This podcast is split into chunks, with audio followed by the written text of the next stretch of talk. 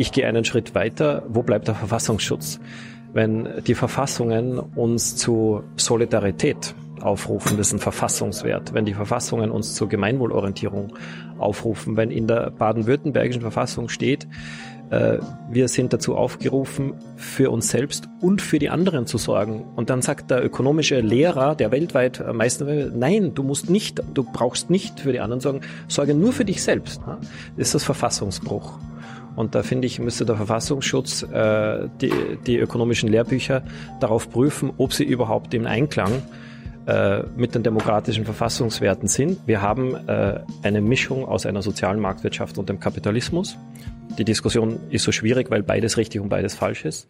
Aber wo wir hinwollen, ist, wir wollen äh, eine soziale Marktwirtschaft ohne Kapitalismus, den wollen wir komplett raus haben und die soziale Marktwirtschaft weiterentwickeln in Richtung einer auch kooperativen, einer ökologisch nachhaltigen, einer humanen, einer demokratischen Marktwirtschaft. Damals Krematistike, das ist altgriechisch, die Kunst des Gelderwerbens und sich Bereicherns. Heute sagen wir Kapitalismus.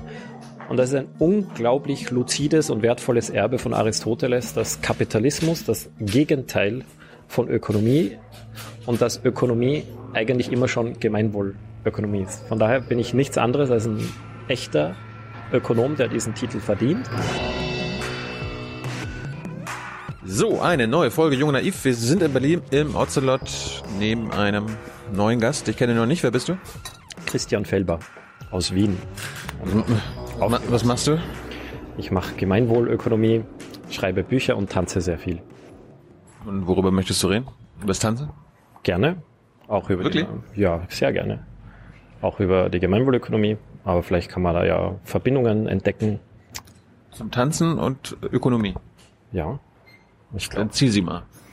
es beginnt damit, wenn man ein ausgeruhter, erfüllter Tänzerin ist, Aha. dann kann man bessere Wirtschaftspolitik machen, glaube ich, ganz fest. Man kann ganzheitlicher nachdenken, kommt auf bessere Lösungen, kann sich da nicht so in geistigen Sphären, die abgetrennt sind von der Realität, verlieren. Das machen Wissenschaftler sehr gerne. Das kann dir nicht passieren, wenn du dich am Vormittag schon gespürt hast. Liebe UnterstützerInnen, hier ist Thilo. Es gibt was Neues. Wir haben eine neue Bankverbindung. Wie ihr wisst, gibt es Junge Naiv ja nur dank eurer finanziellen Unterstützung. Wir sind nicht kommerziell, wir machen keine Werbung. Wenn ihr uns also per Überweisung entweder einmalig oder jeden Monat per Dauerauftrag Geld zukommen lasst, ist es super wichtig, dass ihr ab sofort unsere neuen Kontodaten nutzt. Diese findet ihr in der Beschreibung. In Sachen PayPal hat sich nichts geändert. Also, danke vorab und jetzt geht's weiter. Das heißt, Peter Altmaier tanzt zu wenig. Ja, auf jeden Fall. Das ist, glaube ich, das Hauptproblem. Er spürt sich nicht in ganz wesentlichen Daseinsdimensionen und das äh, macht ihn anfällig und verführerisch für sogenannte extrinsische Werte wie Macht, Geld oder Erfolg. Aber tiefe, erfüllende Erfahrungen, die ihn das alles nicht benötigen ließen, die macht er, glaube ich, viel zu wenig. Das sieht man ihm auch an. Das muss ich so ganz platt feststellen. Wir reden gleich über deine Gemeinwohlökonomie. Erstmal ein bisschen über dich. Äh, Wie bist du aufgewachsen? Wann hast du gewusst, dass du Tänzer werden willst? relativ spät. Also für mich war das selbst eine Entdeckung, eine Offenbarung. Ich habe auch äh, mich sehr in, in langen Phasen nicht so gut gespürt, nicht so gut selbst gekannt. Bin dann draufgekommen und dann war Tanzen die Befreiung Wie bist du, wie bist du drauf gekommen? Durch Krisen, durch äh, Tendenz zur Depression. Ich habe dann den ganzen Tag die Nase in Büchern äh, stecken gehabt. Eben, ich, ich habe das gekannt. Ich habe den ganzen Tag geschrieben, gelesen, gedacht. Und dann ging es mir schlecht, aber ich wusste nicht, warum es mir schlecht ging. Und dann bin ich lang, langsam draufgekommen, dass die Grundbedürfnisse zuerst beachtet werden müssen. Und dann kann man umso effektiver lesen und nachdenken und dann auch politisch wirksam sein. Welches Grundbedürfnis befriedigst du mit dem Tanzen? Und Der Körper braucht Bewegung, Berührung, Schwitzen, äh, Auspowern, ähm, Kannst du laufen gehen. ist eine wunderbare Form. Ist vielleicht für manche monoton. Es ist ja nicht nur die Bewegung, es ist ja nicht nur das Schwitzen, es ist dann auch das kreative Bewegen. Es ist äh, das Dehnen, dass der Körper flexibel wird. Wer im Geiste turnen kann, weiß, wie, wie, um wie viel das schöner ist, als nur zu rechnen. Und äh, wenn man tanzt sehr kreativ, dann ist das nochmal sehr viel leckerer, als zum Beispiel nur laufen zu gehen, obwohl das auch sehr schön ist. Und wenn dann noch anderes dazukommt, wie Berührung zum Beispiel, Das ist in der Kontaktimprovisation, das ist eine meiner Leidenschaften, neben Partnerinnenakrobatik. Da wird das Leben immer köstlicher und dann eben, dann kommt man auf die Grund, auf den Grund der Bedürfnisse und dann braucht man diese ganzen äußerlichen Werte, die braucht man dann, auf die hat man überhaupt keinen Bock mehr. Auch auf Schokolade nicht mehr. Einmal in der Woche. Wenn man, wenn es dir wirklich, wirklich gut geht, dann hast du einmal in der Woche oder ich habe dann einmal in der Woche richtig Bock auf Schokolade. Aber auf Reich sein habe ich null Bock oder auf Macht haben habe ich Nüsse Bock und Erfolg haben, der stellt sich dann als Nebeneffekt ein, aber den strebt man dann nicht mehr an, weil man die wesentlichen Dinge im Fokus hat. Was ist Kontaktimprovisation? Das ist eine Form des Tanzens. Man kann auch miteinander kugeln, wutzeln und ähm, sich amorph bewegen, kann man es auch bezeichnen. Aber das Wesentliche ist, dass man miteinander im Kontakt ist. Man spürt sich die ganze Zeit und kann dann auf der gesamten Körperoberfläche an Punkten oder Flächen einander stützen, hebeln, sinken, fallen. Es hat dann sehr viel, auch eine sehr technische Komponente, aber es geht über die Berührung, über das gegenseitige Spüren und es ist eine spontane Kreation. Darum heißt ja Kontaktimprovisation. Es gibt keine vorgegebenen Schritte oder Bewegungsabläufe. Ist Vertrauen Voraussetzung oder gar nicht nötig? Es braucht auf jeden Fall eine gewisse Hingabe an die Begegnung. Das kann man auch Vertrauen nennen. Ich muss da körperlich offen sein, mich auf einen anderen Körper einzulassen. Ich übernehme dabei die Verantwortung für mich selbst. Das heißt, ich äh, muss immer bereit sein zu fallen und mich aufzufangen. Das äh, darf ich nicht dem anderen in die Schuhe schieben. Der andere darf natürlich auch nicht mich überraschen oder verletzen. Das ist natürlich eine sehr empathische Beziehung und durch die Empathie wächst das Vertrauen und je tiefer das Vertrauen ist, desto riskanter und akrobatischer kann es dann und wilder kann es dann werden. Das sind natürlich die Höhepunkte, die am köstlichsten sind, die aus dem tiefen Vertrauen heraus sich dann emergieren. Gut, reden wir mal über, über deinen Werdegang. Ähm, wann hast du dich zum ersten Mal in deinem Leben mit Ökonomie beschäftigt, in der Schule? Lange, also in der Schule ja, wahrscheinlich in der Mittelschule, so richtig. Ich habe eine Hausarbeit über die Zerstörung der brasilianischen Regenwälder mit 15 geschrieben.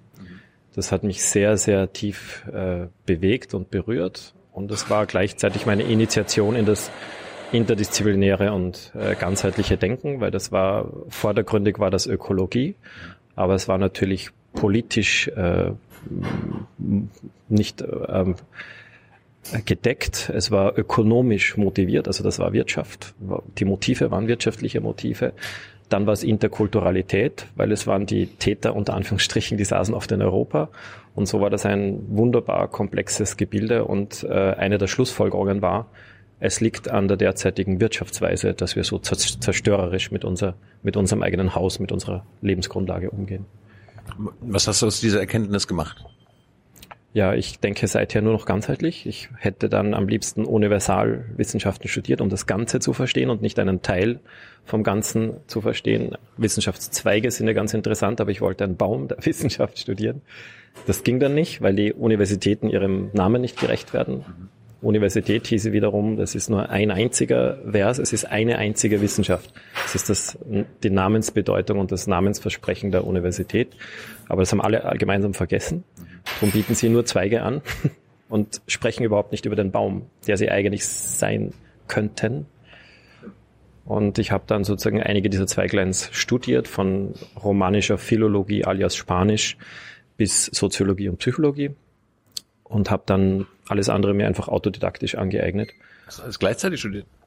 Es war nur ein Studium. Da war ich noch einer der Glücklichen, die nicht einen Bologna-Bachelor ähm, hinabgewürgt haben wie eine Mastgans, sondern die dann das Ganze wieder ausspeien durfte, sondern ich habe da noch ein bisschen mehr Spielraum und Freiraum gehabt und konnte mir wie ein Puzzle mein Studium selbst zusammenstellen. Das war auch der Traum nach dem Abi. Also hast du hast deinen Plan durchgezogen oder war zwischendurch mal, ich gehe, keine Ahnung, nach Neuseeland und reiß aus oder? Ja, nach dem Abi war zuerst mal ein Albtraum. Nämlich, äh, also ich war sehr, sehr beschädigt von der Schule.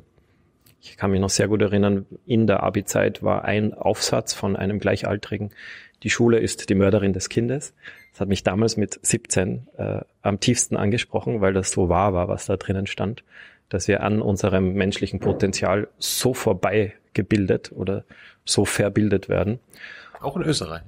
Auch äh, Österreich ist katholischer als Deutschland, da wird noch mehr Schaden angerichtet an der Menschenseele und an der an der an der Gefühlswelt äh, und an den Grundbedürfnissen der Menschen. Erklär das mal. Den Schaden, den die katholische Kirche anrichtet? Oder Schule an sich? Ja, mh, sie schaut nicht auf das Wesentliche, was das Menschsein ausmacht, eben die Grundbedürfnisse, die Gefühlskompetenz, eine wertschätzende Kommunikation mit tiefem wertschätzenden Zuhören, das nicht einander lächerlich machen, bewerten und äh, zynisch übereinander sprechen und dann über die zynischen Bemerkungen auch noch lachen. Das ist wieder das lächerlich machen und beschämen. Das war mein Schulalltag. Und dann lernt man irgendein Oberflächenwissen, das ja nicht uninteressant ist, aber es käme eben nach diesen ganzen Basiskompetenzen. Spüre ich meinen Körper? Kenne ich meine Gefühle? Habe ich den Mut, angstfrei darüber zu sprechen? Haben die anderen die Ethik und die Wertschätzung, das ähm, liebevoll anzuhören und sich dann ebenso mitzuteilen? Stimmen wir gemeinsam die ähm, entscheidenden Themen ab? Lernen wir Demokratie von klein auf? Und gehen wir wertschätzend mit der Natur, mit unserer Lebensgrundlage um? Das wären, und schauen wir nicht nur den ganzen Tag in irgendwelche digitalen Geräte, sondern können auch ein Stück Holz äh, zu einem Werkzeug machen. Das wären aus meiner Sicht so die, und ein bisschen im Garten auch, wissen wir, wo die Blume herkommt und so. Ähm, das sind so die Basis, ähm, das Basiswissen oder auch die Basisweisheit über das Leben. Und danach finde ich dann Mathematik und Biologie und Deutsch und Englisch hochspannend. Aber erst in dieser Abfolge, und genau das ist ja die Analogie zu vorhin, wenn ich getanzt habe, wenn ich für mich gesorgt habe, wenn wir einander massiert haben, wenn wir uns geliebt haben, dann sind wir die besten Wissenschaftlerinnen, die besten Wirtschaftspolitikerinnen und dann können wir auch für die Welt sorgen, nachdem wir für uns gesorgt haben. Und in der Schule ist es genau gleich. Wenn wir zuerst uns äh, als Menschen, unser Potenzial als Menschen äh, kultiviert haben, dann sind wir bereit für Mathe, für Mathe und Latein. Aber du sollst ja in der Schule aufs Studium vorbereitet werden oder auf deine berufliche Ausbildung man kann das auch, man kann auch das so sehen, man kann auch äh, das so sehen, dass man in der Schule auf die 40 Stunden Arbeitswoche hingetrimmt wird und hingebogen wird und dass man durch das Studium dann ein funktionales Zahnrädchen für den globalen Kapitalismus wird, äh, dass man in dem Land, in dem man das äh, wird, wettbewerbsfähiger ist als in anderen Ländern. Das kann man natürlich so sehen, je nachdem, was für ein Menschenbild man hat und je nachdem, in welcher Wirtschaftsweise man lebt. Nun ja, in Deutschland haben wir ja die soziale Marktwirtschaft. Hier, laut meinen Gästen, gibt es hier keinen Kapitalismus. Ich weiß nicht, wie das in Österreich ist. Äh, sehr ähnlich wie in Deutschland. Also Kapitalismus ist noch nicht angekommen bei uns. Also können wir da froh sein. Na, also den puren reinen Kapitalismus, der ist wahrscheinlich noch nirgendwo, vielleicht in der Wall Street ist der angekommen. Ähm, aber das Schwierige an der Diskussion über Kapitalismus und Marktwirtschaft ist, dass die äh, zwei nicht voneinander getrennt werden. Der Kapitalismus in Reinform ist das brutalste und inhumanste und zerstörerischste, was man sich vorstellen kann. Äh, wenn man den jetzt da in eine Marktwirtschaft hineinmixt, dann kann man sozusagen ein bisschen Kapitalismus da hineinmischen. Das heißt, Unternehmen dürfen Gewinne maximieren, ähm, Privateigentum darf unendlich groß werden, Unternehmen dürfen unendlich groß werden und äh, die einzige äh, Verpflichtung an der, an der Gesellschaft ist die Erstellung der, der Finanzbilanz soziale Marktwirtschaft heißt, wenn es dann auch Arbeitsgesetze gibt, wenn es dann auch Mindestlöhne gibt, wenn es dann auch öffentliche Güter gibt, die die schlimmste Armut abfedern, wenn es dann zumindest Hartz IV gibt. Man könnte auch einen Kapitalismus so gestalten, dass die Leute verhungern. Von daher, wir haben äh, eine Mischung aus einer sozialen Marktwirtschaft und dem Kapitalismus. Die Diskussion ist so schwierig, weil beides richtig und beides falsch ist.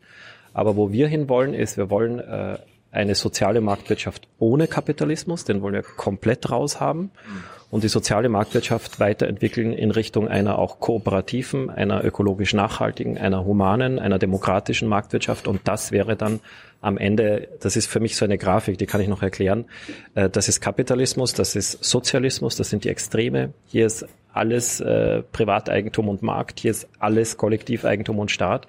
Und Gemeinwohlökonomie wäre genau in der Mitte ist zwar noch eine Form der Marktwirtschaft, ist aber kein Kapitalismus mehr, ist gemeinwohlorientiert, hat Kollektivgüter, aber das Kollektiv ist nicht alles, sondern wir sind eben sowohl freie und würdige Individuen als auch voneinander abhängige Sozialwesen, die auch auf Solidarität und Gerechtigkeit angewiesen sind.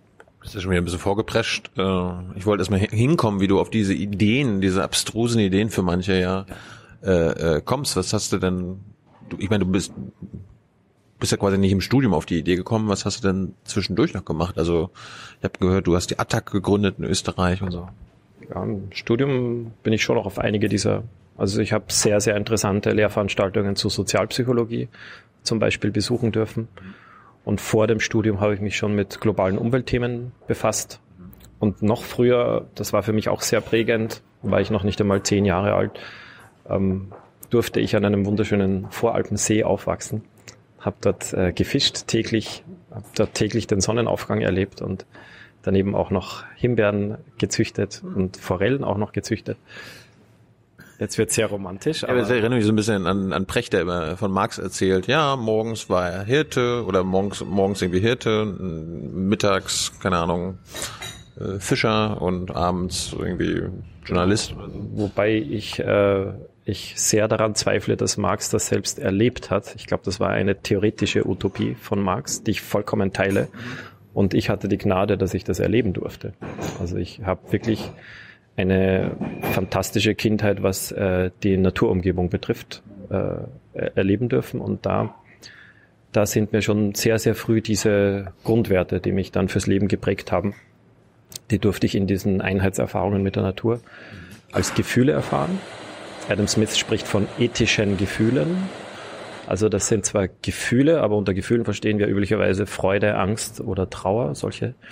Und das, was ich hier als Gefühle erfahren habe, das war eben Fürsorge oder Solidarität oder Respekt oder Teilen, also Werte eigentlich. Ich habe Werte als Gefühle erfahren, das habe ich erst 20 Jahre später zum ersten Mal ausbuchstabieren können.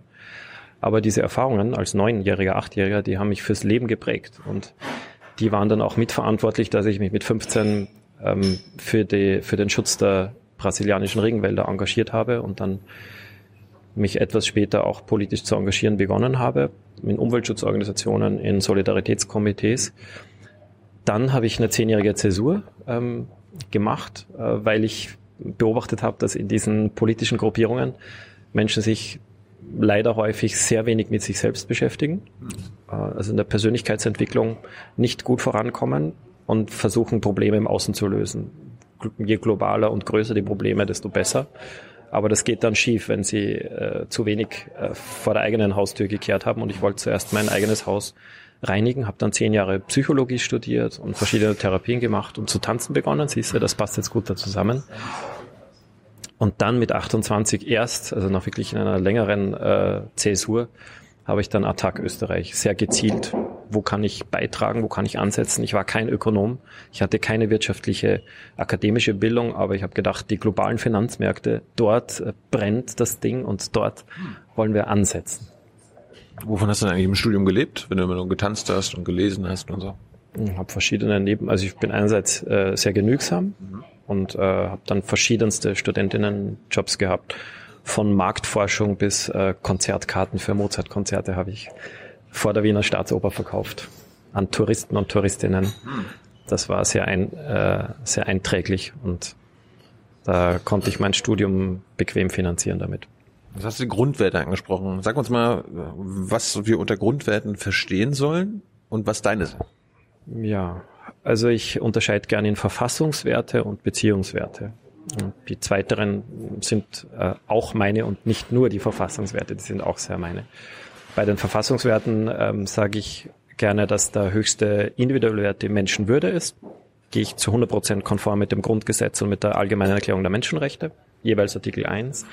Und der höchste. Ist in Österreich nicht auch so? Nee, die österreichische Bundesverfassungsgesetz ist da viel bewusstloser da gibt es zwar auch einen schönen Wertekanon-Aufzählung, aber nur im Bereich Bildung, was ja nicht schlecht ist, das ist ja wunderbar, aber so, das sind die demokratischen Grundwerte der Republik Österreich, das gibt's nicht. Das gibt's im Grundgesetz. Auch nicht so ganz explizit, mhm. aber es gibt es. Ne? Da, da, da sind einige dieser Werte Freiheit, Rechtsstaatlichkeit, Gerechtigkeit oder Solidarität ich weiß jetzt nicht ganz genau, welcher in welcher Verfassung steht, weil ich habe viele verschiedene angeguckt. Also Freiheit, Gerechtigkeit, das sind ja so, da versteht ihr ja was anderes drunter, oder? Das sind, das ist die Natur von Grundwerten. Die sind diffus, die sind nicht präzis, damit sich eben möglichst viele hinter einem Leitstern, du kannst sozusagen die Oberfläche eines Leitsterns, die kannst du auch nicht abtasten, aber der, der zieht dich in eine Richtung und es zieht, eine ganz große Mehrheit zieht es in Richtung Freiheit und in Richtung Demokratie und in Richtung Gerechtigkeit und in Richtung Nachhaltigkeit und jetzt komme ich sozusagen an das äh, Spektrumsende in Richtung Gemeinwohl. Gemeinwohl ist zum einen der höchste Kollektivwert als Gegenpart zur Menschenwürde, der der höchste individuelle Wert ist. Und zum anderen kann man als Gemeinwohl auch die Summe all dieser anderen Werte, Menschenwürde plus Gerechtigkeit plus Freiheit plus Solidarität plus Nachhaltigkeit plus Demokratie und Mitentscheidung. Die zusammengenommen, das ist eine mögliche erste ähm, grobe Annäherung an das Gemeinwohl. Also dann die Verfassungswerte, die du jetzt aufge aufgezählt hast. Genau, das sind die demokratischen Verfassungswerte, also von demokratischen Verfassungen. Mhm. Und äh, die sind aber sehr, sehr häufig, habe ich auch eine Untersuchung gemacht. Und dann gibt es die Beziehungswerte. Das sind ähm, wissenschaftliche Erkenntnisse der Psychologie und der Sozialpsychologie, auch der Neurobiologie, die sich menschliche Beziehungen angucken und gucken, äh, welch, welche Werte lassen menschliche Beziehungen gelingen wenn menschliche Beziehungen gelingen, ist es unser höchstes Glück. Es gibt keine, äh, keine intensiveren Glückshormonausschüttungen, als wenn unsere Beziehungen gelingen. Das erzähl mal den Ökonomen, dem, dem, die, die mit ihrer Nutzen, Nutzen Maximierungsverwirrungsthese. Der wird auch, der wird ja, also ein Ökonom wird mir auch gratulieren, wenn ich irgendwie ein schönes, eine schöne Beziehung aufgebaut habe, womit ich dann Geld verdiene. Das äh, muss nicht unbedingt immer mit einer gelingenden Beziehung. Er wird dir gratulieren, wenn du Geld verdienst. Genau. Unabhängig davon, ob du den anderen beschissen hast oder ob die Beziehung mit dem anderen gelungen ist. Aber er wird mir immer sagen, wenn es eine gute Beziehung ist, ist es besser. Genau, aber das ist für ihn nie der Zweck, sondern nur ein möglicher Nebeneffekt. Das mhm. ist ein ganz wesentlicher Unterschied. Und die Werte, die die Ökonomen haben, ähm, die äh, sind alle dem Gelingen von Beziehungen entgegengerichtet. Also Eigennutzenmaximierung, Konkurrenzorientierung, Materialismusorientierung oder Erfolgsorientierung in Bezug auf finanzielle Kennwerte. Das sind so alles ähm, ökonomische Pseudowerte, nenne ich sie, weil sie ja weder Verfassungs- noch Beziehungswerte sind. Vielleicht schauen wir noch mal ganz kurz auf die Beziehungswerte zurück. Mhm. Das sind, weil das, äh, das ist, das ist der Grund, warum mich die, ähm, die Wirtschaftswissenschaft und die ökonomische Bildung so aufregt weil die auf einem Wertesystem beruhen, äh, das unseren Verfassungswerten und Beziehungswerten komplett entgegengesetzt ist. A. Und B. Glauben sie dann von sich und behaupten, sie seien wertfrei. Und das neutral. Neutral, objektiv, wissenschaftlich. Und die, äh, die, ähm, die sozialromantischen Tagträumer und Traumtänzer, die sind ja normativ, also die haben ja Werte. Und äh, das stimmt, wir haben Werte und ich stehe äh, voll auf meine Verfassungswerte und meine Beziehungswerte von Respekt und äh, Empathie und äh, Großzügigkeit und Teilen und Kooperation. Das sind ähm, sogenannte Beziehungswerte. Wenn wir es schaffen, die zu leben, dann ist die Wahrscheinlichkeit, dass unsere Beziehung gelingt, sehr viel höher, als wenn wir eben egoistisch, äh, gierig, geizig, rücksichtslos ähm, oder, oder verlogen sind. Das äh, ist einfach wissenschaftlich erwiesen. Und äh, die Ökonomen erzählen uns aber jetzt, wir sollen diese anderen Werte leben, obwohl die erwiesenermaßen das Gelingen von Beziehungen unterminiert und erwiesenermaßen, wenn Menschen diese, Öko also unter Anführungsstrichen, das wäre dann nochmal eine, eine, eine Begriffsdekonstruktion, das ist ja gar nicht Ökonomie, worüber wir da sprechen, das ist ja Kapitalismus. Das sind kapitalistische Werte, nicht ökonomische Werte. Mhm äh, die führen nachweislich dazu, dass Menschen unglücklich werden. Und das steht aber natürlich nicht in den ökonomischen Lehrbüchern. Das wird natürlich nicht in den, ähm, in den Bachelors und Masters über Mikro und Mark, also über, über BWL und VWL nicht gelehrt. Und das ist, das ist ein großes, großes Drama der Gegenwart. Die ökonomische Bildung und die ökonomische Wirtschaftswissenschaft, so wie sie im Mainstream heute ähm, ähm, weitergereicht wird, die richtet einen riesigen gesellschaftlichen und nicht nur ökologischen Schaden an. Aber wenn, wenn du sagst, es werden Menschen unglücklich, braucht es das nicht in einer Marktwirtschaft? Also wir müssen ja einen Wettbewerb haben. Können ja nicht, können ja nicht alle glücklich sein. Es muss ja dann, wenn du heute glücklich bist, vielleicht ist der Preis dafür, dass ich heute mal unglücklich bin. Aber dann will ich morgen dafür glücklich sein und vielleicht, dass du unglücklich bist. Ja, also ich sehe eine riesige Verwirrung und äh, für mich konnte ich das am verständlichsten aufdröseln, indem ich zwei Sonnensysteme unterschieden habe. Und ähm, das, äh, die beiden Sonnensysteme sind Wertesysteme. Und ähm, das Sonnensystem oder Wertesystem der Gemeinwohlökonomie kreist eben um, um die Sonne des Gemeinwohls. Und die, äh, die Planeten heißen dann eben Gerechtigkeit und Solidarität und Nachhaltigkeit und Teilen und Respekt und Empathie. Ähm, Adam Smith könnte man noch mit universellem Wohlwollen hinzufügen. Ja? Der steht ja bei vielen für den Egoismus und hat auch einen Satz gesagt, den man in diese Richtung verstehen kann, aber er hat ein halbes Buch darüber geschrieben, dass wir eigentlich das universelle Wohlwollen pflegen und kultivieren sollen. Also der war von seinem Werteverständnis her, war er ein ganz klarer Anwalt des Gemeinwohls. Hm. Und der Kapitalismus, ähm, der hat jetzt eine andere Agenda. Der hat ein einziges Ziel, nämlich dass das Kapital geschützt wird und sich möglichst äh, reibungslos vermehren kann. Das ist die Definition von Kapitalismus. Und dafür hm, braucht es andere Werte, die dann zu sogenannten Werten erklärt werden müssen, ohne dass sie explizit als Werte bezeichnet werden. Es wird immer nur argumentiert mit Effizienz und Wettbewerbsfähigkeit und Leistungsorientierung und Erfolg ja. und Wachstum. Das sind alles Werte. Fuck, das sind Werte. Und die sagen, die geben das nicht zu. Und das ist halt das Wertesystem des Kapitalismus. Und äh, erwiesenermaßen richtet dieses Wertesystem die Gesellschaft zugrunde. Und es braucht da nicht eine Balance aus diesen beiden Werten. Das braucht's nicht. Das ist ein Irrtum. Das äh, heißt dann immer so dialektisch, ja, man braucht das eine, das Gute, und man braucht auch das andere, das Böse. Aber zwischen, äh, zwischen Liebe und Mord braucht's keine Balance, sondern ähm, je mehr wir uns lieben, desto besser. Wir haben immer noch genügend Herausforderungen im Leben, hm. wenn wir uns nicht umbringen wir brauchen kein, keine ähm, wohldosierte Beimischung von Mordlust, um spannende und aufregende oder gelingende Leben zu haben. Da ist ein kleines Missverständnis im Spiel. Wann hast du dich denn quasi mal mit den, mit den großen Denkern und mit der Ökonomie beschäftigt, wenn, wenn, wenn du keine Wirtschaftswissenschaften studiert hast? Ja, also ich habe sie deshalb bewusst nicht studiert, weil das, was da angeboten wurde, dieses äh, Kreisen um irgendwelche, eben, die Werte waren so abturnend. Und darum habe ich das äh, bewusst mich gegen ein Wirtschaftsstudium. Du hast ja aber die falsche Vorlesung besucht. Äh. Nö, nö, da hab, ich habe auch sogar Bücher. Ich habe zum Beispiel das vielleicht eh wichtigste äh, Werk, um das zu erklären, ist Kapitalismus und Freiheit von Milton Friedman. Der hat ja auch äh, diesen Preis bekommen, der irrtümlicherweise als Wirtschaftsnobelpreis bezeichnet wird. Den gibt's nicht, den Wirtschaftsnobelpreis. Das ist Teil dieses groß angelegten PR- und Täuschungsmanövers. Und da hat er eben, das war eben ein sehr, sehr kluger Schachzug. Er hat einfach den Kapitalismus mit der Freiheit verknüpft. Und, äh, und dann haben sie von der freien Marktwirtschaft gesprochen und vom Freihandel und vom freien Kapitalverkehr und von Free Enterprise. Und das macht es dann schwierig für Menschen, die glauben, sie verstehen nichts von Wirtschaft, da da dagegen zu sein. Weil sie sind natürlich für die Freiheit. Und wie kann jemand, der für die Freiheit ist, gegen freie Marktwirtschaft oder gegen Freihandel oder gegen, Unterne gegen die Unternehmensfreiheit sein? Das, da Was bildest du dir ein?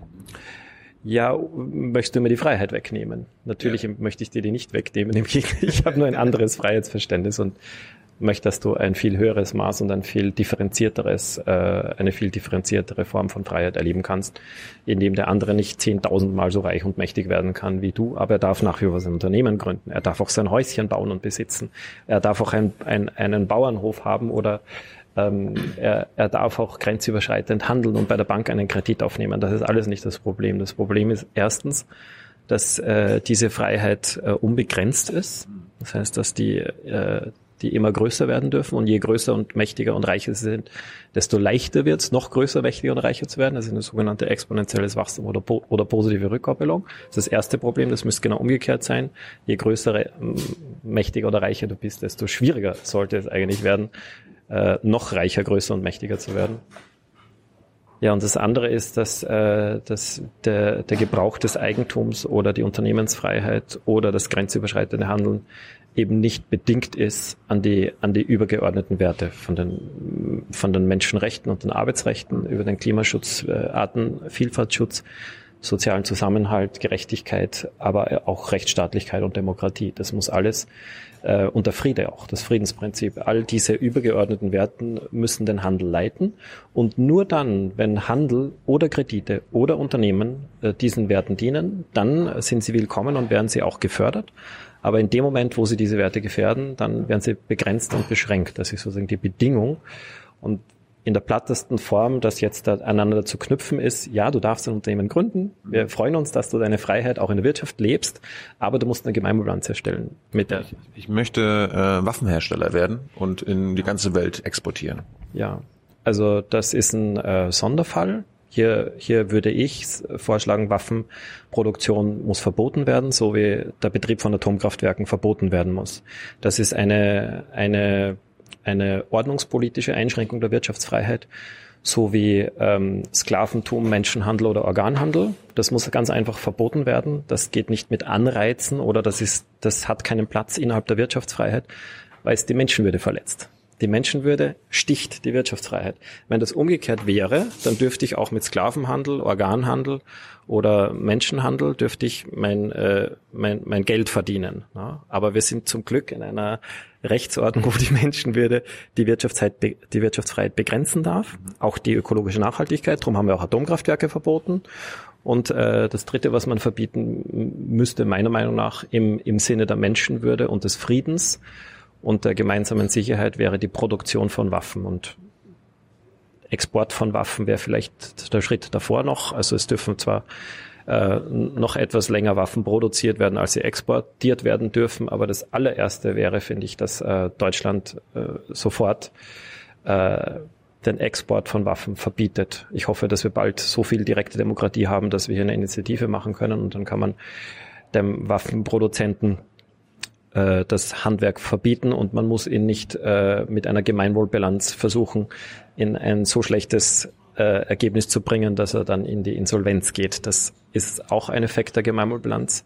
Allerdings ist das Anreiz, äh, die anreizpolitische Variante und in diesem Falle fände ich die ordnungspolitische Variante klüger. Du weißt schon, dass die deutschen Waffenhersteller nur an Staaten verkaufen, die ihre Bevölkerung schützen und gegen die Bösenwichte, die sie einsetzen. Ja, das heißt sie in Österreich auch. Wir sind sogar ein neutrales Land, Österreich, ja. Und wir stellen weltweit äh, heiß begehrte Pistolen her, mit denen unschuldige Menschen, Zivilisten in der ganzen Welt erschossen werden. Schützt. Genau, sie wär, im, im Namen des Schutzes dieser Menschen werden sie erschossen. Das ist, das ist halt das Problem der Waffe. Du mhm. kannst, äh, du kannst die Waffe nicht verpflichten, dass sie nur zum Schutz eingesetzt wird, sondern wenn die dann in das die. könnt ihr ja entwickeln ne? Hier, Österreich. Halte ich für keine gute Idee. Also zum Schutz der Menschen würde ich die ähm, Abschaffung der Armeen und äh, ein Waffenproduktionsverbot würde ich Schau, es ist eigentlich ein ganz einfacher Gedanke und ich glaube, die Volksschulkinder von morgen werden auch von selbst auf diesen Gedanken kommen. Wir haben zunächst äh, in Zeiten, wo, wo Mord und Totschlag noch relativ häufig waren, man sagt, man sagt das dem Mittelalter nach und auch äh, vergangenen Zeiten, bevor sich die Nationalstaaten herausgebildet haben über den Gesellschaftsvertrag. Da haben wir einen, äh, einen, einen Deal äh, geschlossen, einen Kompromiss, nämlich du und ich, wir verzichten beide gemeinsam darauf, dass äh, wenn, wenn wir uns nicht mögen, dass wir uns den Schädel einschlagen, sondern äh, falls ich dich beleidige oder du mich, dann rufen wir beide die Polizei. Das ist die Übertragung des Gewaltmonopols an den Staat. Und äh, das Gleiche müsste zwischen den Staaten. Ich hätte, ich hätte meinen Bruder geholt. Ja, das ähm, ist dann die Frage, ob dein Bruder eine Pistole hat und mit der Pistole dann den anderen erschießt. Das gab es ja lange Zeit. Entweder hat er Karate können, hat den so zur Strecke gebracht, oder hat ein Messer gehabt oder eine Pistole. Und ja. alle drei Varianten sind, glaube ich, äh, Verbesserungs, äh, also verbesserbar. Mhm. Und das staatliche Gewaltmonopol ist sicher nicht perfekt, und die Polizei äh, verletzt die Menschenrechte zum manchmal und äh, und kann ganz schlimme Dinge tun. Das ist überhaupt nicht jetzt äh, ähm, widersprochen. Schutz. Das ist genau. Ähm, die aber drum brauchen wir eine stärkere Demokratie als ersten Schritt. Es braucht sozusagen nicht nur das Parlament, das die Exekutive kontrolliert, es muss auch der Souverän die Exekutive kontrollieren können. Und es muss jeder einzelne Fall, wo dann doch ähm, Demonstrantinnen verletzt werden oder wo die Polizei ihr, ihr Gewaltmonopol missbraucht, muss dann viel strenger verfolgt werden. Und äh, das sind sozusagen die Hausaufgaben innerhalb des Nationalstaates. Aber um diese Analogie noch fertig zu führen, damit weder Deutschland noch Österreich irgendwelche Waffen zum Schutz von irgendwelchen Menschen irgendwohin exportiert, ähm, wäre es äh, aus meiner Sicht äh, der, der, der logische, analoge Schritt, dass die Nationalstaaten auf ihre nationalen Armeen verzichten und es gibt nur noch ein globales Gewaltmonopol. Das heißt, das ist dann eine so kleine oder so große UN-Armee, die ähm, nachdem alle Staaten nach und nach ihre Armeen aufgelöst haben, groß genug ist, um irgendwo eine, eine Revolte, eine, eine Verschwörung, eine Privatmiliz, die, ähm, die einen Putsch äh, versuchen sollte, ähm, bewältigen zu können. Also eine wirkliche Weltpolizei. Ja, na, genau. Und, äh, und dann gibt's aber nicht einen Sicherheitsrat, wo es drei drei super wichtige gibt, die dann ein Veto haben, sondern das müsste dann das demokratischste Gremium müsste dieser Sicherheitsrat sein, weil die einzige Entscheidung, die zu treffen ist, liegt hier eine Aggression vor gegen, gegen die UN-Charta und gegen das Völkerrecht, weil dann wird diese Truppe automatisch eingreifen. Jetzt ist immer das Problem, dass zwar ganz viele Aggressionen und Verstöße gegen das Völkerrecht vorliegen, aber damit die UN eingreifen darf, braucht es diesen Beschluss im Sicherheitsrat. Und der kommt dann eben sehr oft nicht zustande, weil dann irgendeine super wichtige Weltmacht ihr Veto einlegt. Und das ist natürlich das entscheidende Konstruktionsfehler. Wenn wir den beheben, dann können wir dazu übergehen, nach und nach die nationalen Armeen aufzulösen, um das jetzt wieder mit dem Handel zu verknüpfen. Ich würde dann mit denjenigen Ländern, die bereit sind zum Frieden und ihre Armeen äh, schneller auflösen, freier handeln. Also mit denjenigen Ländern, die, äh, die sich sozusagen hier noch ein, ein nationales äh, Eigen, Eigen, eine Eigenbrot vorbehalten. Dann fördern wir mit dem Handel den Frieden und es passt wieder alles zusammen. Nochmal zurück zu deinen, der Entstehung deiner Ideen und der Ökonomie. Du hast es nie studiert, aber haben dich, hast du trotzdem Ökonominnen und Ökonomen gelesen? Hast du, also Adam Smith hast, hast du ja schon angesprochen, hast Marx gelesen, Friedman hast du schon angesprochen ähm, quer durch den gesamten Literaturgarten habe ich alles Mögliche gelesen. Viele äh, klassische und auch neoklassische Ökonomen muss man eigentlich nur die männliche Form verwenden, leider. Äh, unter dem heutigen Wirtschaftswissenschaftsprofessoren äh, sind in Deutschland 87 Prozent Männer und in der Schweiz sind sogar 93 Prozent Männer. Das ist äh, ganz anders als in den Schwesterdisziplinen Soziologie, Psychologie oder Politikwissenschaft. Da sind die Prozentsätze viel niedriger. Aber klar, ich habe hab, äh, das versucht nachzuvollziehen und ähm, finde das aber, wie schon gesagt, äh, höchstgradig abtörnend. Und was finde ich höchstgradig abtörnend? Diese, diese Mainstream-neoklassische ähm, wirtschaftswissenschaftliche Schule, für die, die das äh, da nicht so drinnen sind. Es gibt 15 unterschiedliche Theorieschulen. Die marxistische wäre eine, die feministische Wirtschaftswissenschaft wäre eine andere, dass wir auf die Haushalte, auf die Produktion und den Erhalt des Lebens primär gucken. Das ist ein ganz anderer äh, wirtschaftstheoretischer Zugang, als nur auf die Märkte und die Preise und ein Gleichgewicht von Angebot und Nachfrage zu gucken. Äh, eingeschlafen bin ich. Ähm, oder die ökologische Ökonomik, dass wir zuerst einmal die Natur wahrnehmen, ihre, ihre Funktionsweise, ihre Sensibilitäten, ihre Grenzen und dann das Wirtschaften danach ausrichten.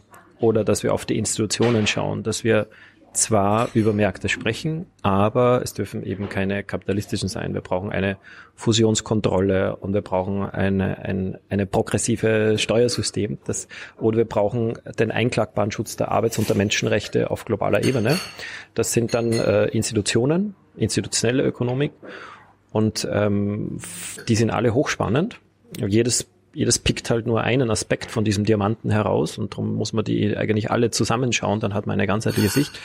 Aber die neoklassische, die dominierende Theorieschule, die an den meisten Universitäten äh, äh, vorrangig bis ausschließlich gelehrt wird, das ist das große Problem. Die ist ganz anders als alle anderen. Die, die, die schaut eben nur auf Märkte und sonst nichts. Ähm, die schaut sich prima diese Finanzkennzahlen an die hat ein naturwissenschaftliches äh, Verständnis von der Wirtschaft.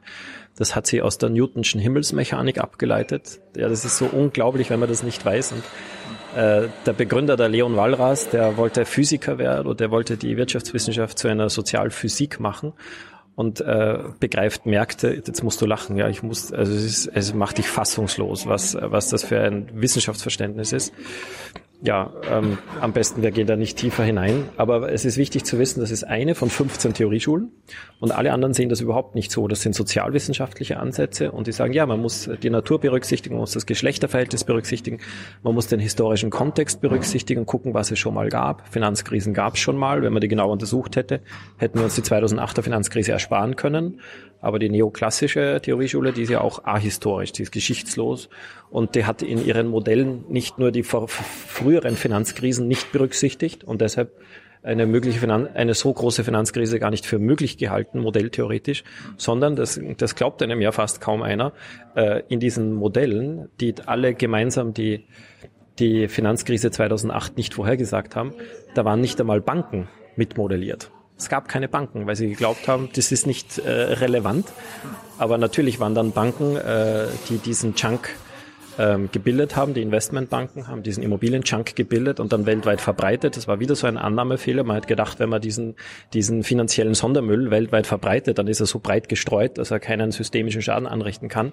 Genau das Gegenteil ist eingetreten der Annahme, nämlich es sind dann alle gemeinsam äh, an, an den Rand der Insolvenz geschrammt. Da mussten ganz viele Banken gerettet werden und darum ähm, drum ist dann eben diese riesige Finanzkrise im Gefolge von 2008 ausgebrochen.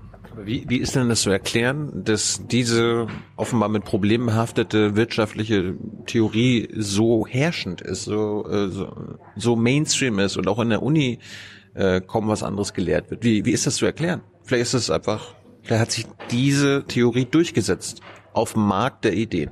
Ja, ähm, also ich habe dazu jetzt auch. Ist vielleicht die beste Theorie, oder?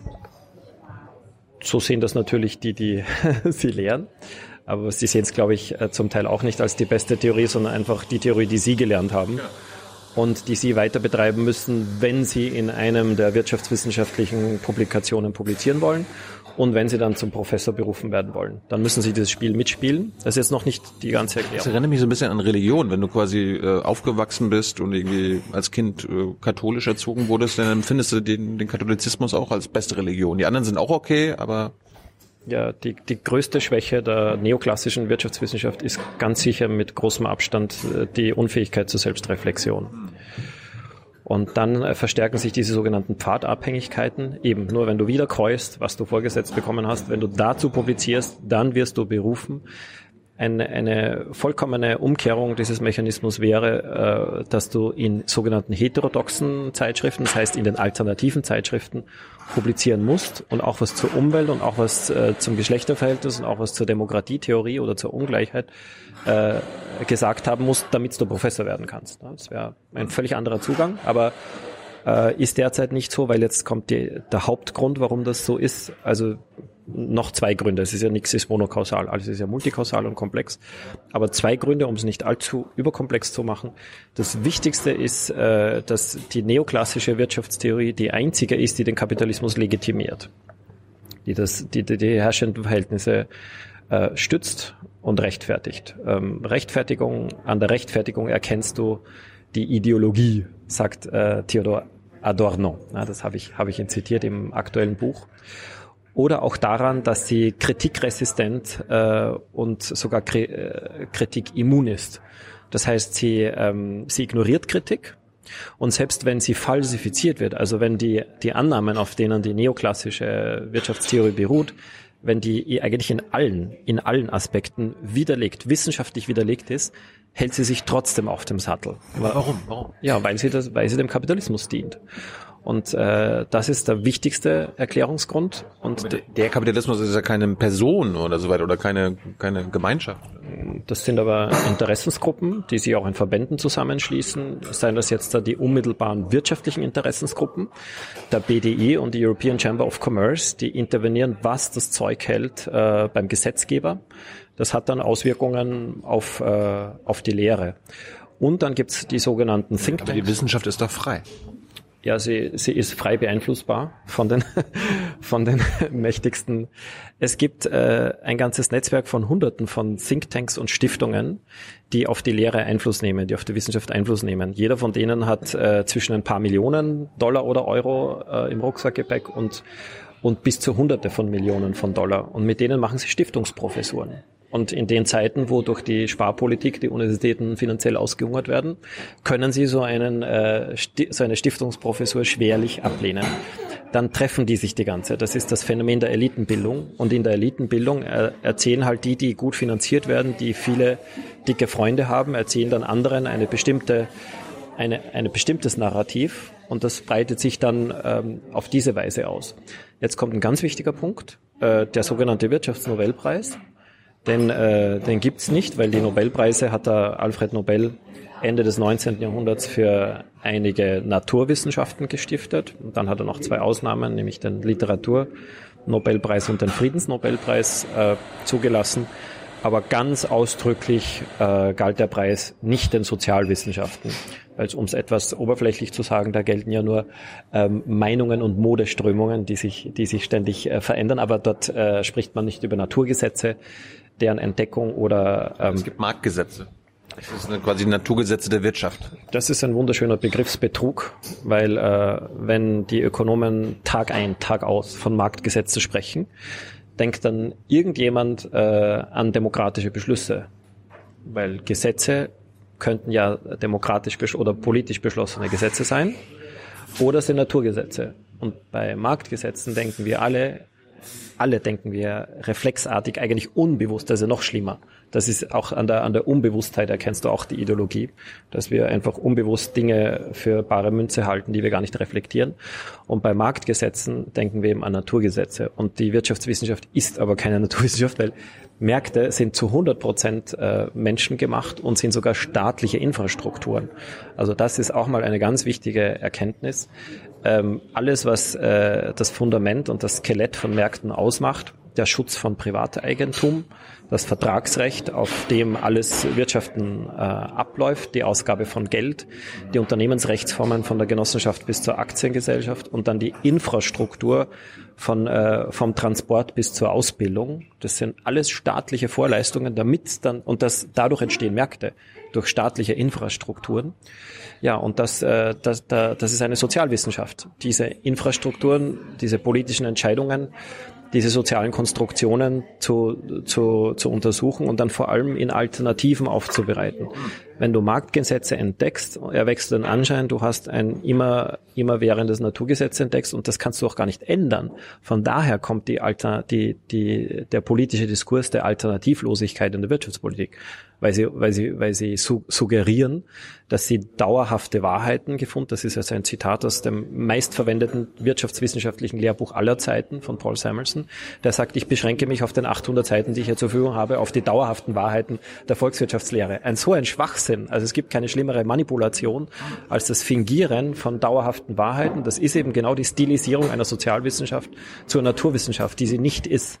Sein Nachfolger, der Gregory Mankiw, spricht von den Prinzipien der Volkswirtschaft, was äh, nur um einen Hauch weniger schlimm ist, weil mit diesen Prinzipien der Volkswirtschaft spielt er auf Newton wieder an, der über die Prinzipien äh, der, der Himmelsmechanik geschrieben hat und da über Naturgesetze geschrieben hat. Aber die, die Ökonomen, die schreiben eben nicht über Naturgesetze, aber wenn sie so tun, als würden sie da über Naturgesetze, die Marktgesetze und die Marktmechanismen äh, schreiben, dann dann, äh, dann ermutigen sie uns ja nicht dazu, Alternativen dazu zu erforschen und dann in der Wirtschaftspolitik auch anzuwenden, sondern im Gegenteil, sie, sie, sie äh, trimmen uns und unser Denken in die Richtung, dass wir das akzeptieren müssen und wir müssen uns dann den Sachzwängen der Globalisierung, das ist so, äh, müssen wir uns unterwerfen. There is no alternative. Und äh, entweder du, du passt dich an oder du gehst unter. Wir hangeln uns immer weiter vor zu deiner, zu deiner Gemeinwohlökonomie, aber wie bist du denn da hingekommen? Also ich würde mal über den Weg reden. Also du hast ja quasi nicht an einem Morgen auf einmal bis auf die Idee gekommen oder hast es mal entwickelt. Keine Ahnung, hast du vorher Marx gelesen und warst irgendwie ein paar Jahre irgendwie Marxist und hast dich dann davon verabschiedet? Ja, Marx habe ich nur oberflächlich gelesen. Ich habe viel mehr Tiefenökologie gelesen. Das war für mich sehr wichtig und sehr prägend. Tiefenökologie? Ja, das ist ähm, nicht ein biologisches, theoretisches Verständnis der Natur und der Ökosysteme, mhm sondern es ist ein Erfahren, auch ein emotionales und ein spirituelles Einlassen auf die Natur, aus der wir kommen. Ich weiß, es ist gewagt, aber da gibt's immer mehr Menschen, die, die das ähm, so erfahren und die sich dann auch darüber austauschen und die vorschlagen, lasst uns annehmen, die Erde ist nicht ein Gesteinsbrocken, sondern ein Lebewesen, das uns hervorgebracht hat. Hat ja bisher niemand widerlegen können. Wir sind der Natur, ne? Mutter Natur, Pachamama. Ähm, und solange wir nicht genau wissen, wie wir entstanden sind, finde ich es angemessen, die Ehrfurcht vor der Natur. Jetzt Albert. Hast du die Bibel nicht gelesen? Habe ich auch gelesen, ja. Da steht's da drin. Da stehen etwas widersprüchliche Dinge drin, weil einerseits steht, äh, steht die Achtung vor der Schöpfung, die Schöpfungsverantwortung und zum anderen aber auch, dass wir sie uns untertan machen sollen. Da kann man aber je nachdem, je nach Exegese, je nach Auslegung dieser Texte, kann man dann äh, ableiten, wir müssen die Natur achten und, und, und verehren und schützen oder wir dürfen, wir dürfen sie auch ähm, uns aneignen. Ich neige natürlich zur Auslegung der Bibel, dass wir das nicht dürfen. Und äh, eine Stelle, die nicht so bekannt ist, ist für mich äh, ähm, entscheidend, denn das Land ist des Herrn und es gehört euch nicht. Ihr habt es nur gepachtet. Und das ist äh, eine, einer meiner vielen, vielen ähm, Intuitionen eigentlich, bevor ich diese Bibelstelle kennenlernte, war, die Natur ist eigentlich so, ähm, so lebensspendend heilig, dass wir sie überhaupt nicht Besitz zu einem zu zu Privateigentum machen dürfen. Wir dürfen sie selbstverständlich nützen und wir müssen sie aber gleichzeitig schützen und wir dürfen sie nur in dem Maße nützen, damit äh, die Ökosysteme äh, nicht zerstört werden. Das nützen und schützen statt fördern und fordern. Statt besitzen und zerstören. Das tun wir ja jetzt da. Wir zerstören die Ökosysteme auf, nicht nur mit dem Klimawandel, auch mit dem Eintrag von Stickstoff und Phosphor, mit dem Eintrag von Chemikalien, von Plastik durch die äh, Flächenversiegelung. Also wir, wir, wir ehren sie nicht, wir heiligen sie nicht, sondern wir betrachten sie als eine Ware, unser Privateigentum und mit dem darf man willkürlich verfahren und man darf es auch zerstören. Und von daher ist diese spirituelle Dimension der Tiefenökologie lebensrettend, überlebensnotwendig man kann das etwas seichter formulieren, dass wir einfach eine, eine Umweltethik der Ehrfurcht vor dem Leben und der Natur äh, kultivieren, Albert Schweitzer und viele andere auch. Oder man kann eben noch einen Schritt tiefer gehen und sagen, wir, wir haben so wenig Gewissheit darüber, wo, wie das Leben, ähm, wie das Leben in die Welt gekommen ist. Na, natürlich haben wir die ganzen Theorie vom Einzeller bis zu dem heutigen, aber wie es zu dem kam, das ist ja nie, das weiß ja keiner und das muss man auch nicht wissen. Aber solange wir das nicht wissen, finde ich, äh, gebietet es die Demut, dass wir das heiligen und dass wir das äh, achten und schützen und als eine absolute Grenze für die Wirtschaftsfreiheit definieren und sagen, die Wirtschaftsfreiheit darf sich nur in einer Weise entfalten, dass unsere lebensspendenden und lebenserhaltenden Ökosysteme nicht äh, degradiert werden. Das ist die, die, die Bedingung und die Grenze für die Wirtschaftsfreiheit. Wie, wie sind wir Menschen eigentlich auf die Idee gekommen, quasi die Natur uns untertan zu machen? Also irgendwie, dass wir die einfach straffrei zerstören können. Also warum ist das ganz normal geworden? Hm.